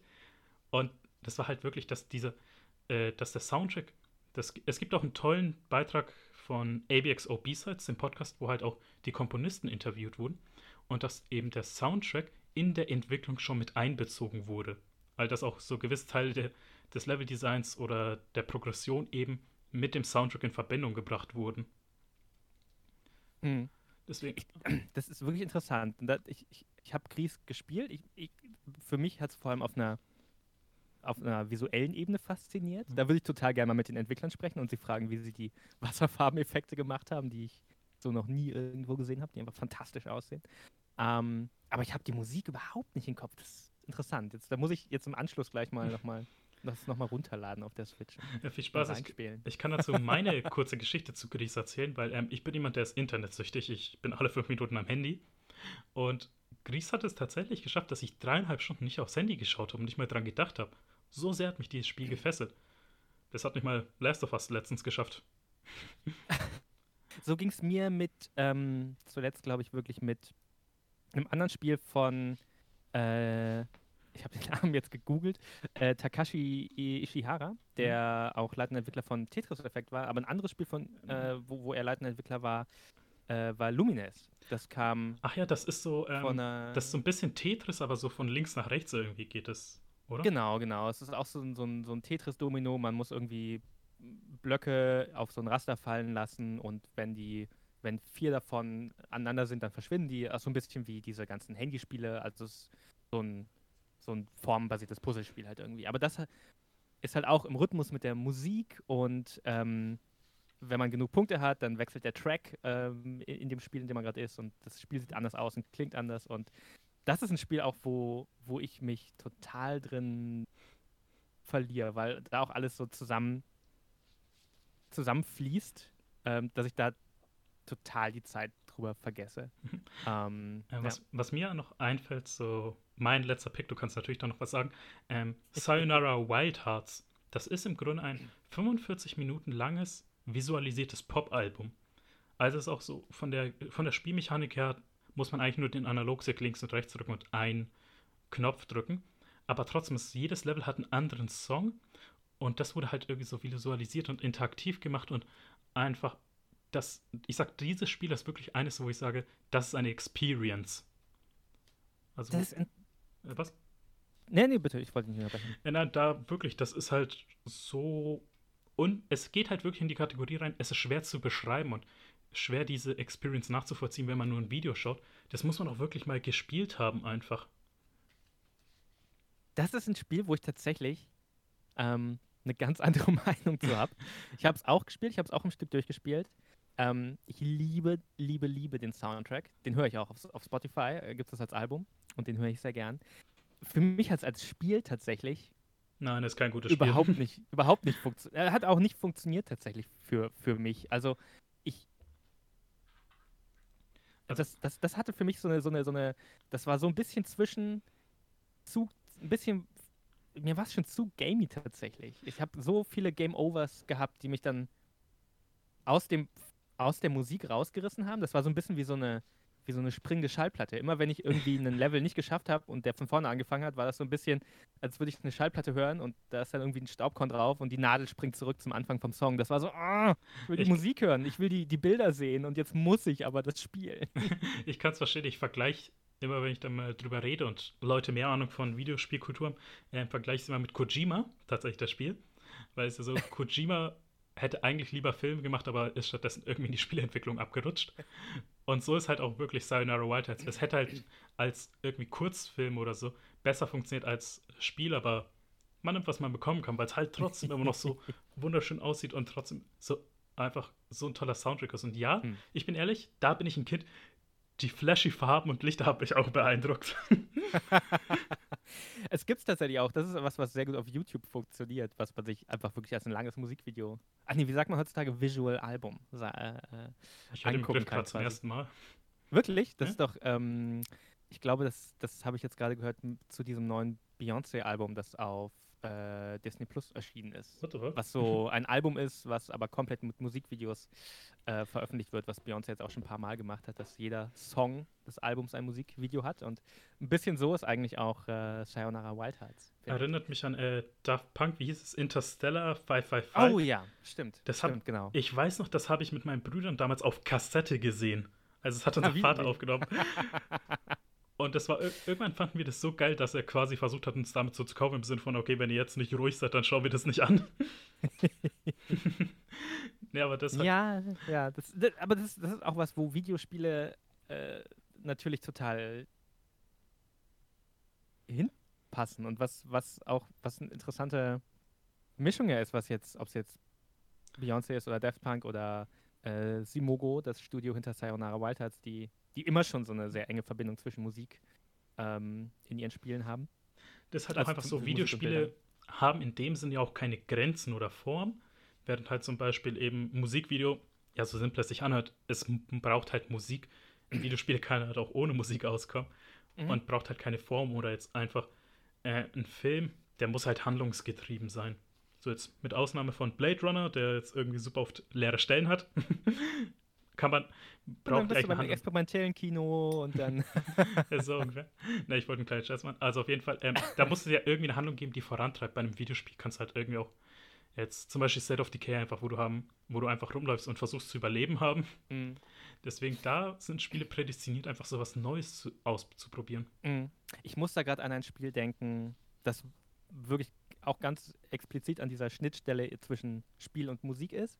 Ähm, Panoramical hieß das, das ist vor ein paar Jahren rausgekommen. Oh, das sagt mir leider nichts. Ähm, es ist im, also man könnte es, wenn man gemein ist, beschreiben als ein Bildschirmschoner.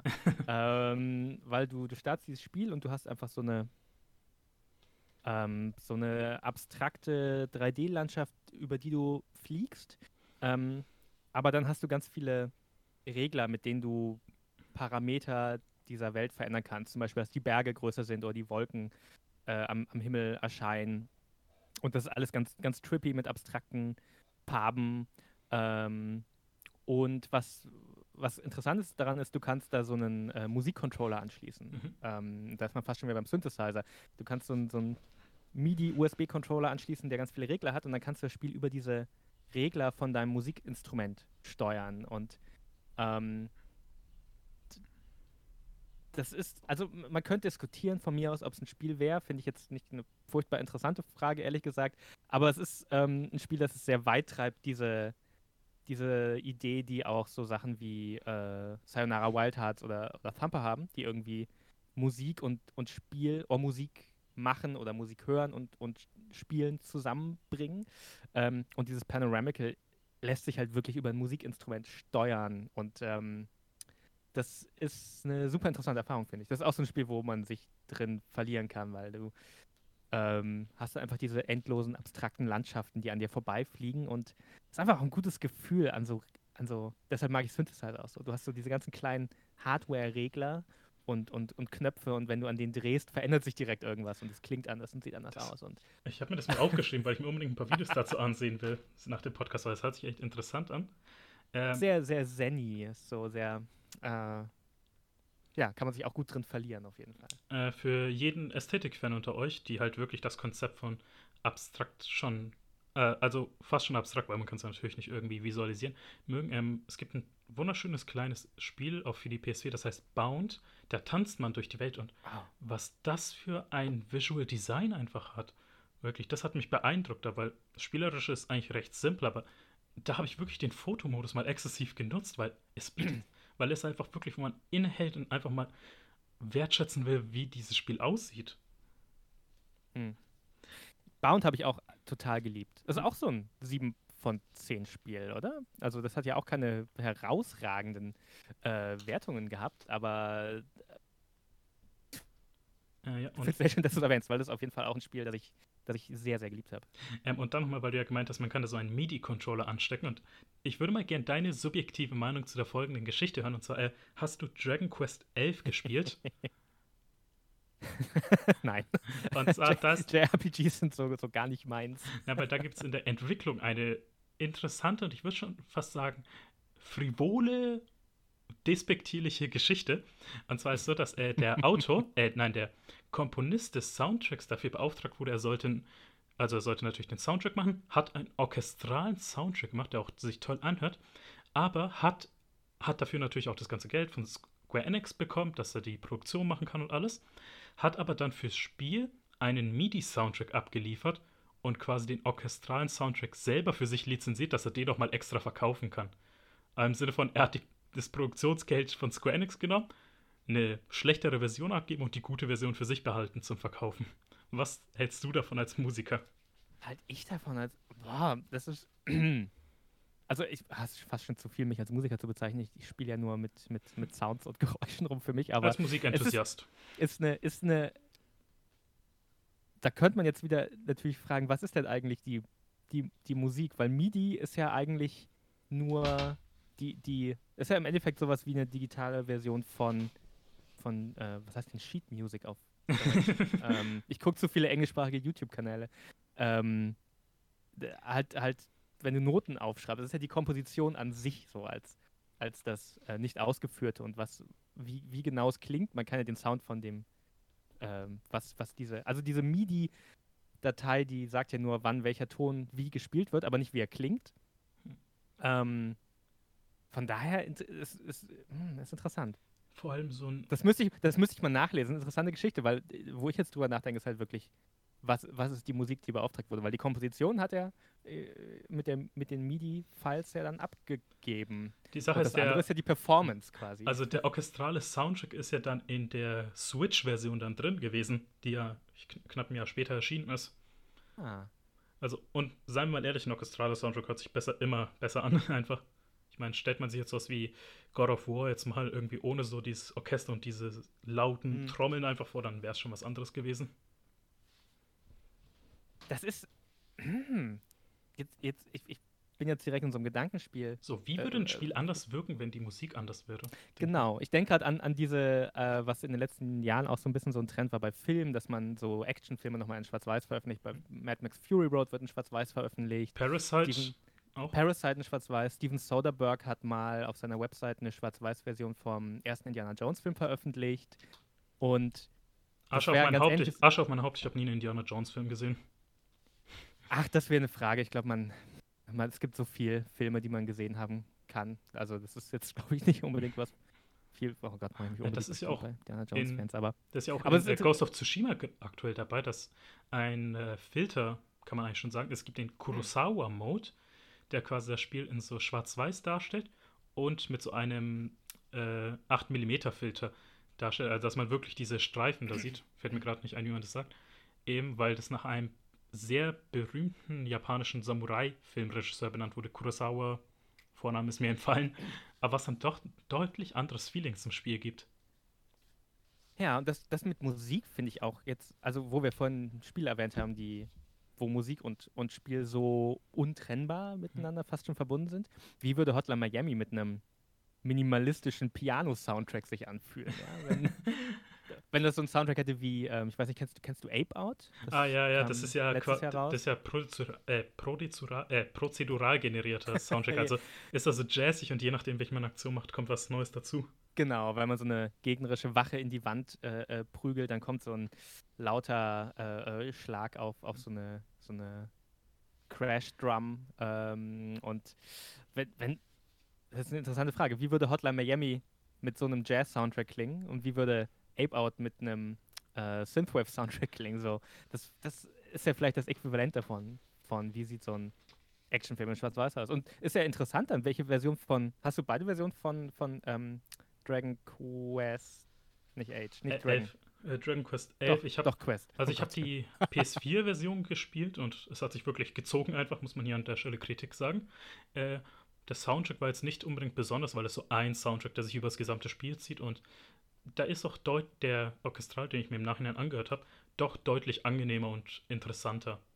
Okay, aber du hast nicht beide Versionen äh, gespielt mit den verschiedenen Soundtracks? Nein, leider. Also gespielt nicht, aber gehört natürlich.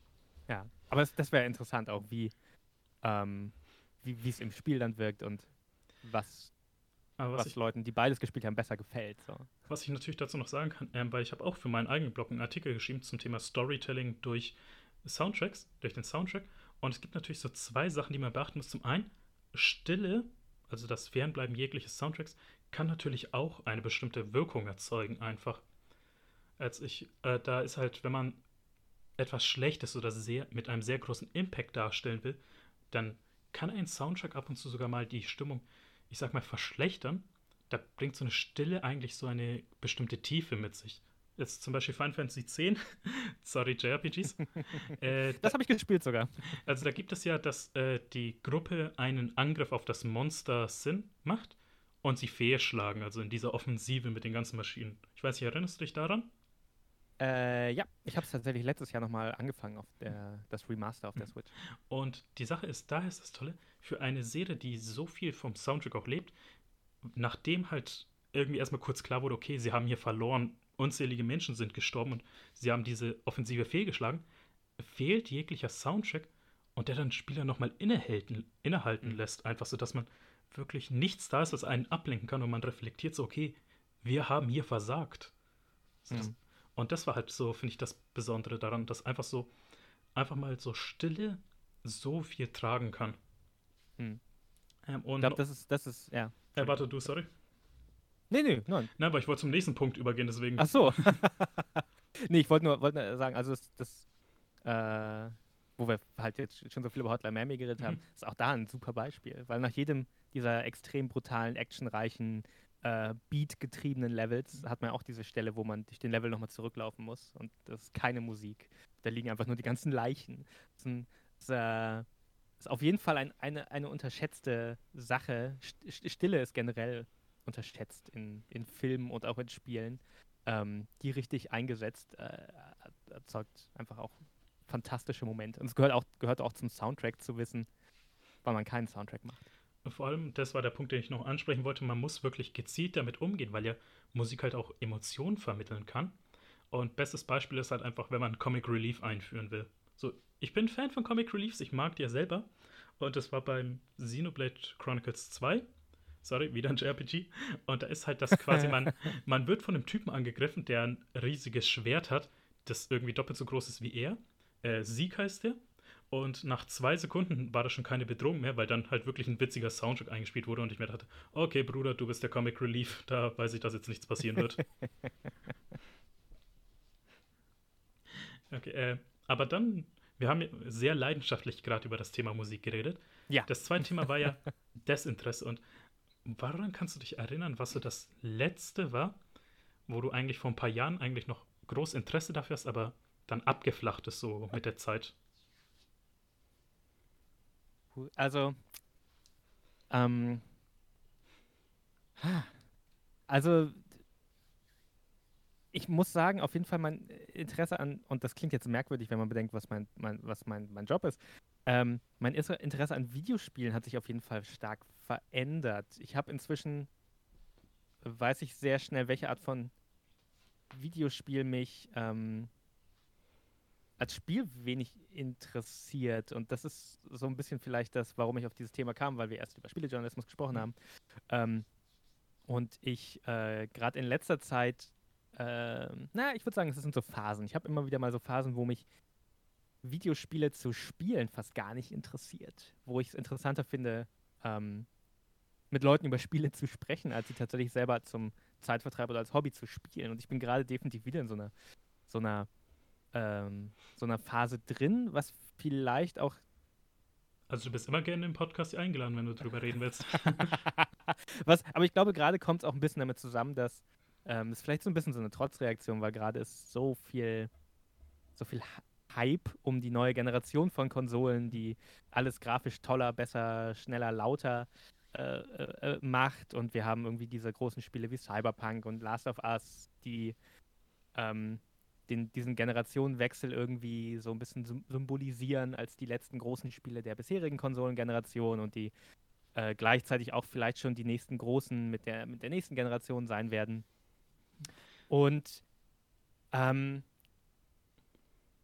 da kriege ich dann immer so ein, da kommt so ein Desinteresse bei mir einfach immer hoch an, an Spielen, weil weil dann noch weniger Raum da ist für diese kleinen, merkwürdigen Spiele, über die wir jetzt auch teilweise gesprochen haben, über, über so Sachen wie, wie ein Panoramical oder ein Thumper oder also die, die Spiele, für die ich dann Leidenschaft empfinde. Ähm, und äh, dazwischen entsteht, glaube ich, bei mir immer so ein bisschen so ein Desinteresse für das, für das Feld, in dem ich eigentlich aktiv bin. Und vielleicht ist es nicht ganz richtig. Natürlich habe ich kein Desinteresse für Videospiele. Eigentlich das genaue Gegenteil. Ähm, aber ähm, ich merke auf jeden Fall, dass ich, dass ich jetzt gerade zum Beispiel einfach kaum Videospiele spiele, so zum, als, als Hobby, ja, dass ich, dass ich da ähm, das wirklich auf so das, das berufliche Niveau, die Spiele, die ich reviewe, spiele ich natürlich, die Spiele, über die ich eine Reportage spiele, ich habe nochmal in Frostpunk reingeguckt, als ich über Frostpunk gesch geschrieben habe. Ähm, aber dass das dann gar nicht als Hobby für mich mehr stattfindet. Ich glaube, das ist so ein bisschen der, der Gedanke, weshalb ich dann Desinteresse äh, gesagt habe, als du nach einem, nach einem Thema gefragt hast. Äh, das ist ja auch so, also ich kann dich komplett verstehen, weil ich habe eine kontroverse Meinung, aber zu der ich auch stehe, und zwar, ich finde, dass 2019 ein sehr enttäuschendes Spielejahr war, wo einfach so viele Spiele waren, die mir auch so selber dann einfach die Motivation geraubt haben, dass ich Spiele spiele und dann lieber einfach mich so informiert habe und auch nur drüber geredet habe, aber mir dann irgendwann wirklich einfach so die, die Energie einfach gefehlt hat, wieder ein Spiel zu spielen und dann nur zu sehen, okay, das Spiel ist halt einfach nicht gut, es enttäuscht, es ist einfach so zermürbend fast schon, wenn die Energien schon auf 2% sind, dann diese Spiele auch noch die letzten 2% nehmen. Deswegen ich kann ich da auch verstehen, wenn man da halt die Motivation fehlt, aber diese Diskussion, finde ich, die gehört auch immer so ein Stück weit dazu. Weil, wenn ein Spiel dich so beeindruckt hat, dann willst du natürlich auch drüber reden. Da ist dann nicht mehr so, okay, jetzt läuft der Abspann und fertig ist damit.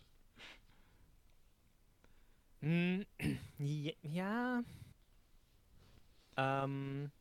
Ja, es ist, es ist irgendwie, es kommt mir so absurd vor, weil, weil wenn ich drüber nachdenke, ähm, so ein bisschen tongue-in-cheek ist es total einfach, dass ich sage, ah, Videospiele. Ich finde Videospiele, ich finde gerade alle Videospiele langweilig, aber.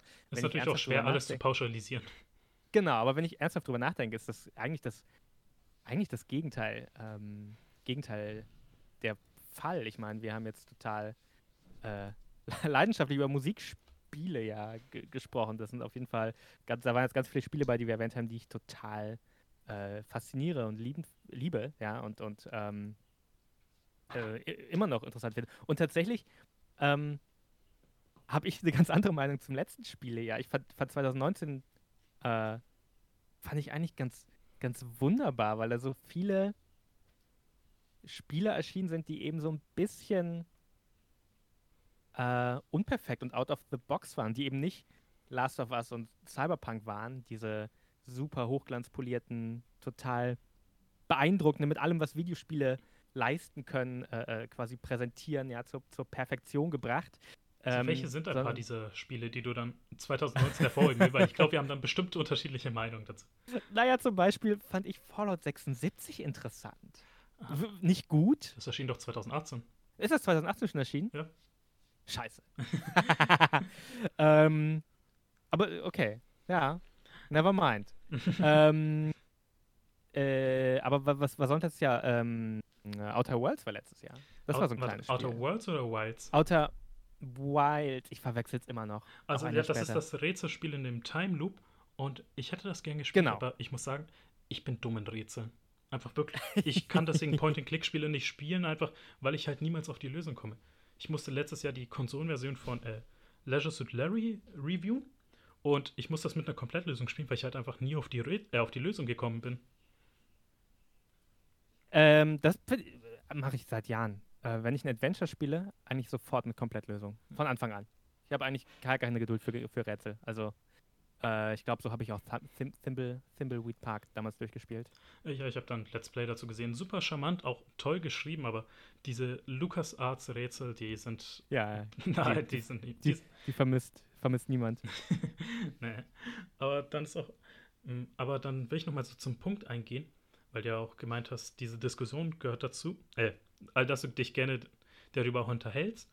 Und ich kann das sagen, ich bin zum Beispiel ein großer Fan von der Four Players Redaktion, weil die halt aktuell, also weil die immer einen kritischen Blick auf alles haben. Also die auch wirklich sagen, ja, wir geben jetzt mal nicht irgendwie die mhm. gezuckerte Version dieser Review raus, sondern wir sagen halt auch einfach, wo da alles schlecht ist.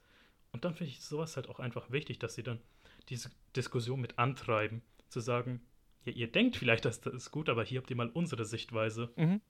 Deswegen diese, das, diese ja. Querdenker sind immer mal wichtig.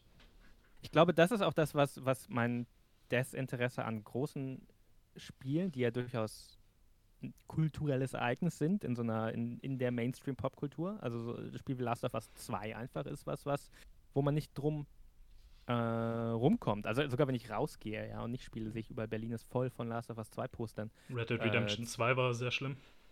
Ja, genau. Und, aber, und, und ich glaube, was ähm, mich aber davon abhält, dass dann, das ist das, was ich ganz vorhin erwähnt habe. Also es gibt ja keinen wirklichen Diskurs und mit 4Player ist ein gutes Beispiel. Das ist tatsächlich äh, auch eine Redaktion, die ich, die ich äh, sehr dafür wertschätze, was, dass die mit den Wertungen auch mal ein bisschen vom, vom, vom Konsens so abweichen. Und eigentlich wäre das der Moment, wo man halt wirklich über verschiedene Meinungen diskutieren könnte. Hm. Ähm, also The Pod ist auch ein Beispiel, die, die gerne mal in ihren Bewertungen von Spielen. Ja, deswegen, ich bin zum Beispiel, ich bin ein großer Fan von Jochen, also Jochen Gebauer, weil halt einfach auch, einfach, also er hat keine Hemme, einfach mal seine Meinung zu sagen und diese halt dann auch irgendwann mal komplett gegen den Strich geht und gegen die, ich sag mal, aktuelle Meinung geht. Mhm. Und er sagt, das ist seine und das ist tolle. Er hat das Wissen und die Leidenschaft, also er weiß, was er sagt und er weiß, warum er das sagt. Mhm. Deswegen und Jochen Gebauer eine große Nummer. Ich glaube, das ist auch nämlich genau der, der Punkt, ähm, wo, wo man, wie gesagt, diese Diskussion haben könnte, weil halt, ähm, du hast vorhin schon ganz kurz mal Metacritic erwähnt, das ist ja so ein bisschen dieser, das ist schon so ein, ja, so eine, so eine Nemesis der Spieleindustrie, da gibt es ja berühmte Geschichten wie äh, New Vegas. New, Fallout New Vegas, genau, die, die einen Bonus nicht bekommen haben, die Entwickler, weil sie einen Punkt unter der dafür äh, vereinbarten Metascore äh, waren, was halt die, die Summe aller einzelnen Reviews ist von, von den großen Magazinen. Da kann man ja auch Und, erzählen, ähm, Colin Gable, also aktueller Chefredakteur von Game 2, hat halt auch eine Review dazu geschrieben. Mhm. Und dann hat einer aus der Chefabteilung so gefragt, hey, äh, die haben halt diesen Deal, wenn sie halt irgendwie diesen Metascore erreichen, dann würden sie halt einen Bonus bekommen und mhm. willst, würdest, und die haben gefragt, ob du ein paar Punkte mehr geben kannst, damit die es halt erreichen, aber es ist komplett deine Wahl. Und da hat er sich natürlich dagegen entschieden, was ich halt auch richtig finde. Aber das ist dann halt auch schwierig, wenn das Marketing versucht, irgendwie das zu beeinflussen. Auch wieder aber eine interessante Punkttrennung zwischen Werk und Künstler, ja? Mhm. Wie du, du, du weißt, ähm, deine, deine Wertung am Ende hat irgendwie eine Auswirkung auf ähm, wirklich eine, eine eine äh, tatsächliche finanzielle Auswirkung auf die Leute, die das gemacht haben? Äh, das ist ein, ist, ist ein interessanter Gedanke auch wieder, wie man das dann, wie man das dann trennt. Oh mein Gott, will ich, will ich schuld sein, dass die unterbezahlt werden, die armen Leute? Da kommt halt auch Ahnung, immer so eine subjektive Meinung dazu. Ja. Wenn man zum Beispiel, wir als Journalisten irgendwie mal ein Interview mit Spieleentwicklern haben und wir dann deren Spiel danach nochmal spielen, dann sehen wir es natürlich nochmal mit anderen Augen, weil man wirklich Gesichter ja. zu diesen Einsen und Nullen hat. Mhm. Ja, und aber ähm, was, was, was mir halt dann, wie gesagt, aber fehlt im, im Anschluss ist, dass man diese so nicht nur so, so gegensätzliche und widersprüchliche Meinungen, dass man das halt, ähm, ja, dass man das irgendwie nicht als was ansieht, was man ausdiskutieren muss, dass eine Meinung richtig ist, sondern dass mehrere Meinungen richtig sein können. Ich habe mal damals bei Superlevel noch auch einen kleinen Podcast gehabt, das lief nur eine paar Folgen, ähm, wo ich mit Leuten über diskutiert habe, die eine ganz andere Meinung als ich hatten zu dem Spiel. Ganz gezielt. Da ähm, über Horizon haben wir gesprochen und Resident Evil 7. Ähm, An der Stelle kann genau man erwähnen, was für ein großartiges Spieljahr 2017 war. Äh, ja, ich fand die ja, ich war eher auf der Kontra-Seite bei den beiden Spielen. ich mochte die nicht.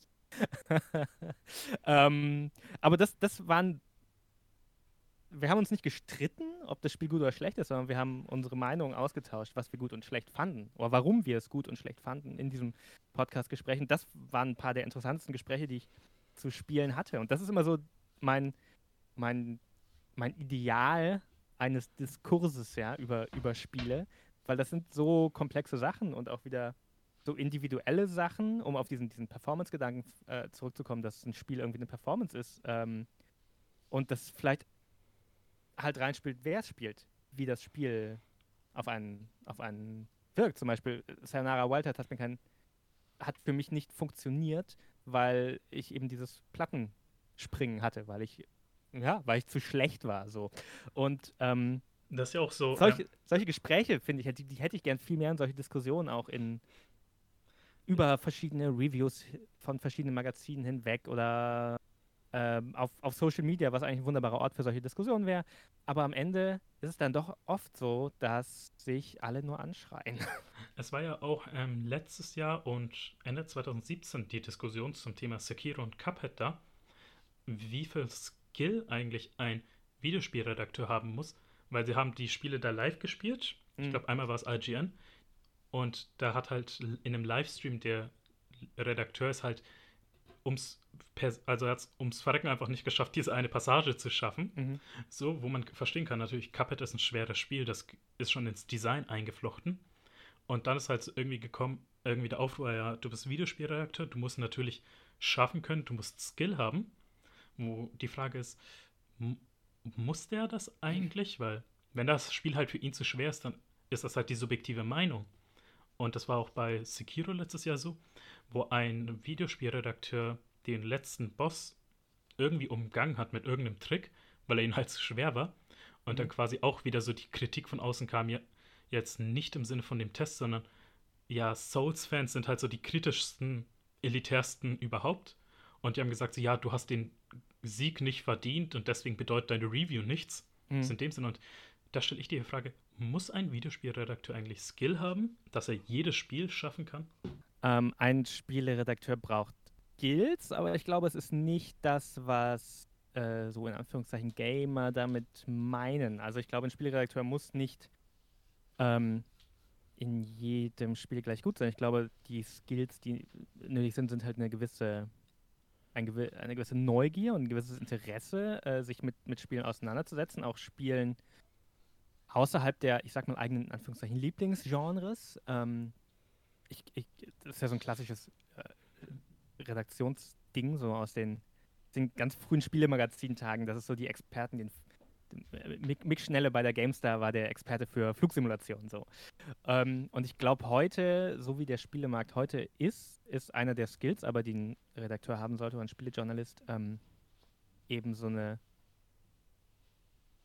auf so eine, so eine intellektuelle Neugier, ja, und so eine Bereitschaft, sich auf, auf Spiele einzulassen, die nicht in seinen Anführungszeichen Fachbereich fallen, weil auch diese ganzen Genregrenzen sich ja auf, auflösen, ähm, wo auch ein Spiel wie Dark Souls mit dran, Anführungszeichen, äh, schuld ist oder mit für verantwortlich ist.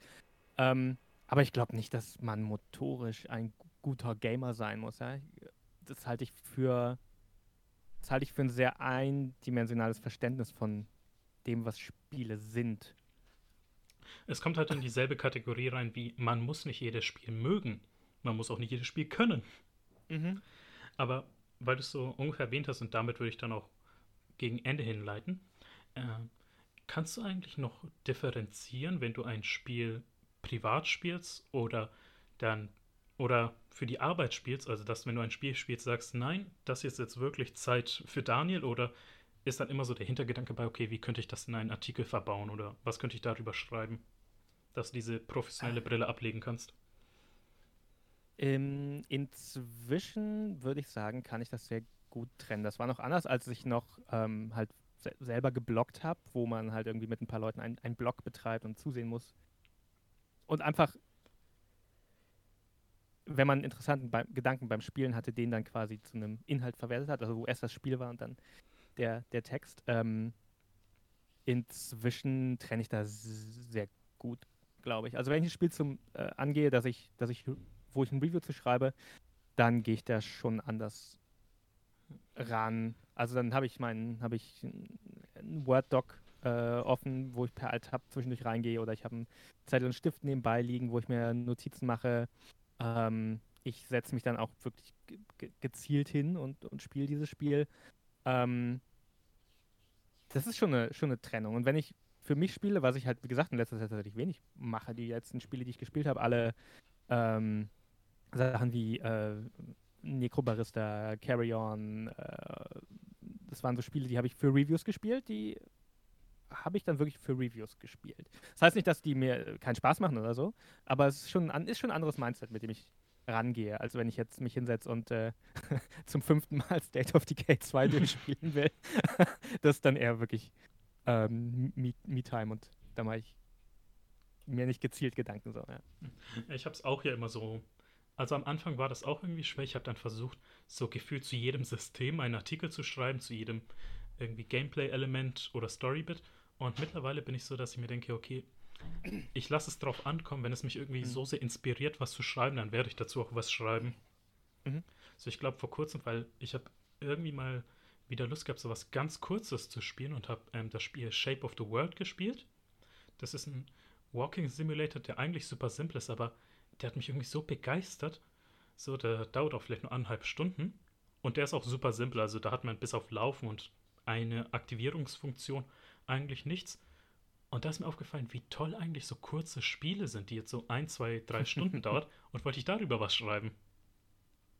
Ja. Ja, das mit den, mit den kurzen Spielen kann ich auf jeden Fall auch äh, sehr nachvollziehen, dass das äh, äh, nicht mal jetzt unbedingt wegen, wohin wir es erwähnt haben, wegen den Produktionsbedingungen, sondern vor allem, weil man, man kommt dazu, viel mehr Spiele zu spielen, wirklich und so zu, zu anzureißen. Dass man kriegt viel mehr einen Eindruck von der Vielfalt dieses Mediums, ähm, die, die halt immens ist, ja. Die halt eben nicht nur Last of Us 2 und Cyberpunk ist. Ähm, auch wenn man einen anderen Eindruck kriegen könnte, wenn man sich die News-Rubriken von Spielemagazinen gerade anguckt. Ja, das ist halt auch so. Ich finde, ein Spiel muss halt wissen, was es aussagen will. Es gibt ja immer so, wenn man, es gibt ja in der Spieleentwicklung immer diese Design-Pillars, also worauf stützt sich ein Spiel, womit kann man rausgehen. Und ich finde, so ein kurzes Spiel kann das viel besser verdeutlichen. Vor allem aus dem Grund, dass sich dieses, dieser Punkt irgendwann niemals, also nicht austrägt und irgendwann zu lang geht. Weil, nehmen wir jetzt an, äh, zum Beispiel, wir haben ja Superliminal kurz im Vorgespräch angesprochen, was, mhm. wovon ich begeistert bin. Das ist ein Spiel, was einfach mit der Perspektive und äh, fast schon, also mit der Perspektive spielt und damit man Rätsel lesen muss. Und das Spiel ist so zwei, drei Stunden lang. Würde es aber irgendwie 15 Stunden oder 20 Stunden gehen, irgendwann wäre halt einfach so diese Ermüdungserscheinung eingetreten. Und deswegen können halt so kurze Spiele einfach viel besser etwas vermitteln, ohne dass es irgendwann langweilig wird. Ja, ja. Das, also, das ist tatsächlich inzwischen nicht mal nur meine Meinung bei, äh, bei Spielen, dass ich die meisten Spiele zu lang finde für, für, für äh, for their own good. Ich weiß nicht, wie man das auf Deutsch sagt. Wow. Ähm, für ihr eigenes Gut. Für, sagt man das so? Das klingt so Nein. komisch. Das klingt so. Ist, äh Nein, ich habe es einfach unterfrei gesagt. weil ich ja auch, weil ja auch, Aber es geht auch. Weil du es ja oft erwähnt hast, äh, Last of Us 2 fand ich an manchen Stellen auch viel zu lang. Habe ich von vielen gehört, ja. Aber auch das ist das Interessante. An vielen Stellen hat es aber auch Pacing-Probleme, wo ich mir jetzt ohne irgendwelche Story-Spoiler zu geben, keine Sorge, ähm, wo ich mir denke, sehr viele Szenen hätten einfach davon profitiert, wenn man ihnen fünf Sekunden zum Atmen gegeben hätte. Mhm. Weil da ist wirklich so eine Aktion passiert, Schnitt sofort die nächste. Und wo ich mir denke, etwas passiert, lasst mal irgendwie fünf Sekunden nichts passieren. Einfach, dass man wirklich realisieren kann, vielleicht irgendwie die Charaktere das verarbeiten lassen kann. Und dann geht es zum nächsten über. Da ist mehr so, so Storypunkt, Storypunkt, Storypunkt. Versuch, Emotionen aufzubauen. Noch der nächste Versuch, nochmal wieder. Und das schafft, packt es dann einfach nicht so gut, wo ich mir denke, okay, an manchen Stellen seid ihr zu schnell und zu wenig, an manchen übertreibt ihr es einfach mit der Länge. So, da ist halt irgendwie mhm. diese Ambivalenz bei Last of Us Part 2. Mhm. Ja, das ist ähm, generell was, also was auch schwierig ist bei Spielen, wahrscheinlich, mhm. ähm, weil es eben nicht 100% kontrollierbar ist, wie lange ein Spieler oder eine Spielerin für irgendwas braucht, aber ähm, das ist eine Balance, die wenige Spieler aus meiner Sicht auch wirklich gut hinkriegen, zu wissen, wann was zu lang ist und zu repetitiv und wann diese, äh, diese Wiederholung eben einen, einen Wert hat und das Spiel äh, dem, dem, dem Spiel weiterhilft, ja, dem, dem, der Emotion, die das Spiel erzeugen will. Okay, aber dann zum Thema, also weil wir haben jetzt dann auch das Thema Leidenschaft und Desinteresse auch langsam abgeschlossen. Und was ich eben gerne mache, wenn ich einen Gast im Podcast habe, ist, ich würde ihn eine Hausaufgabe den Zuhörern mit aufgeben lassen, und zwar in Form eines Spiels.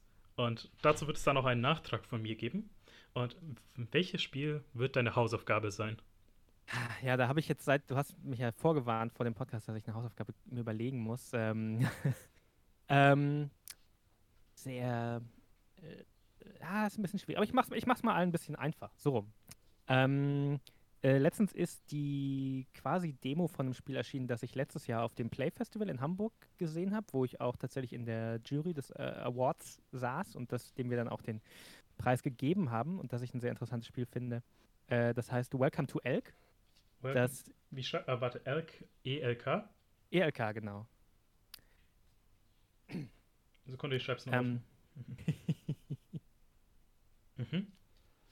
Äh, genau, Welcome to Elk, das ist ähm, ich habe diese Demo noch nicht gespielt, aber so wie es für mich klingt, ist das mehr oder weniger die Demo, die damals auch bei dem, ähm, bei dem Award eingereicht war und äh, aufgrund dessen wir den äh, Preis äh, gegeben haben mit der Jury.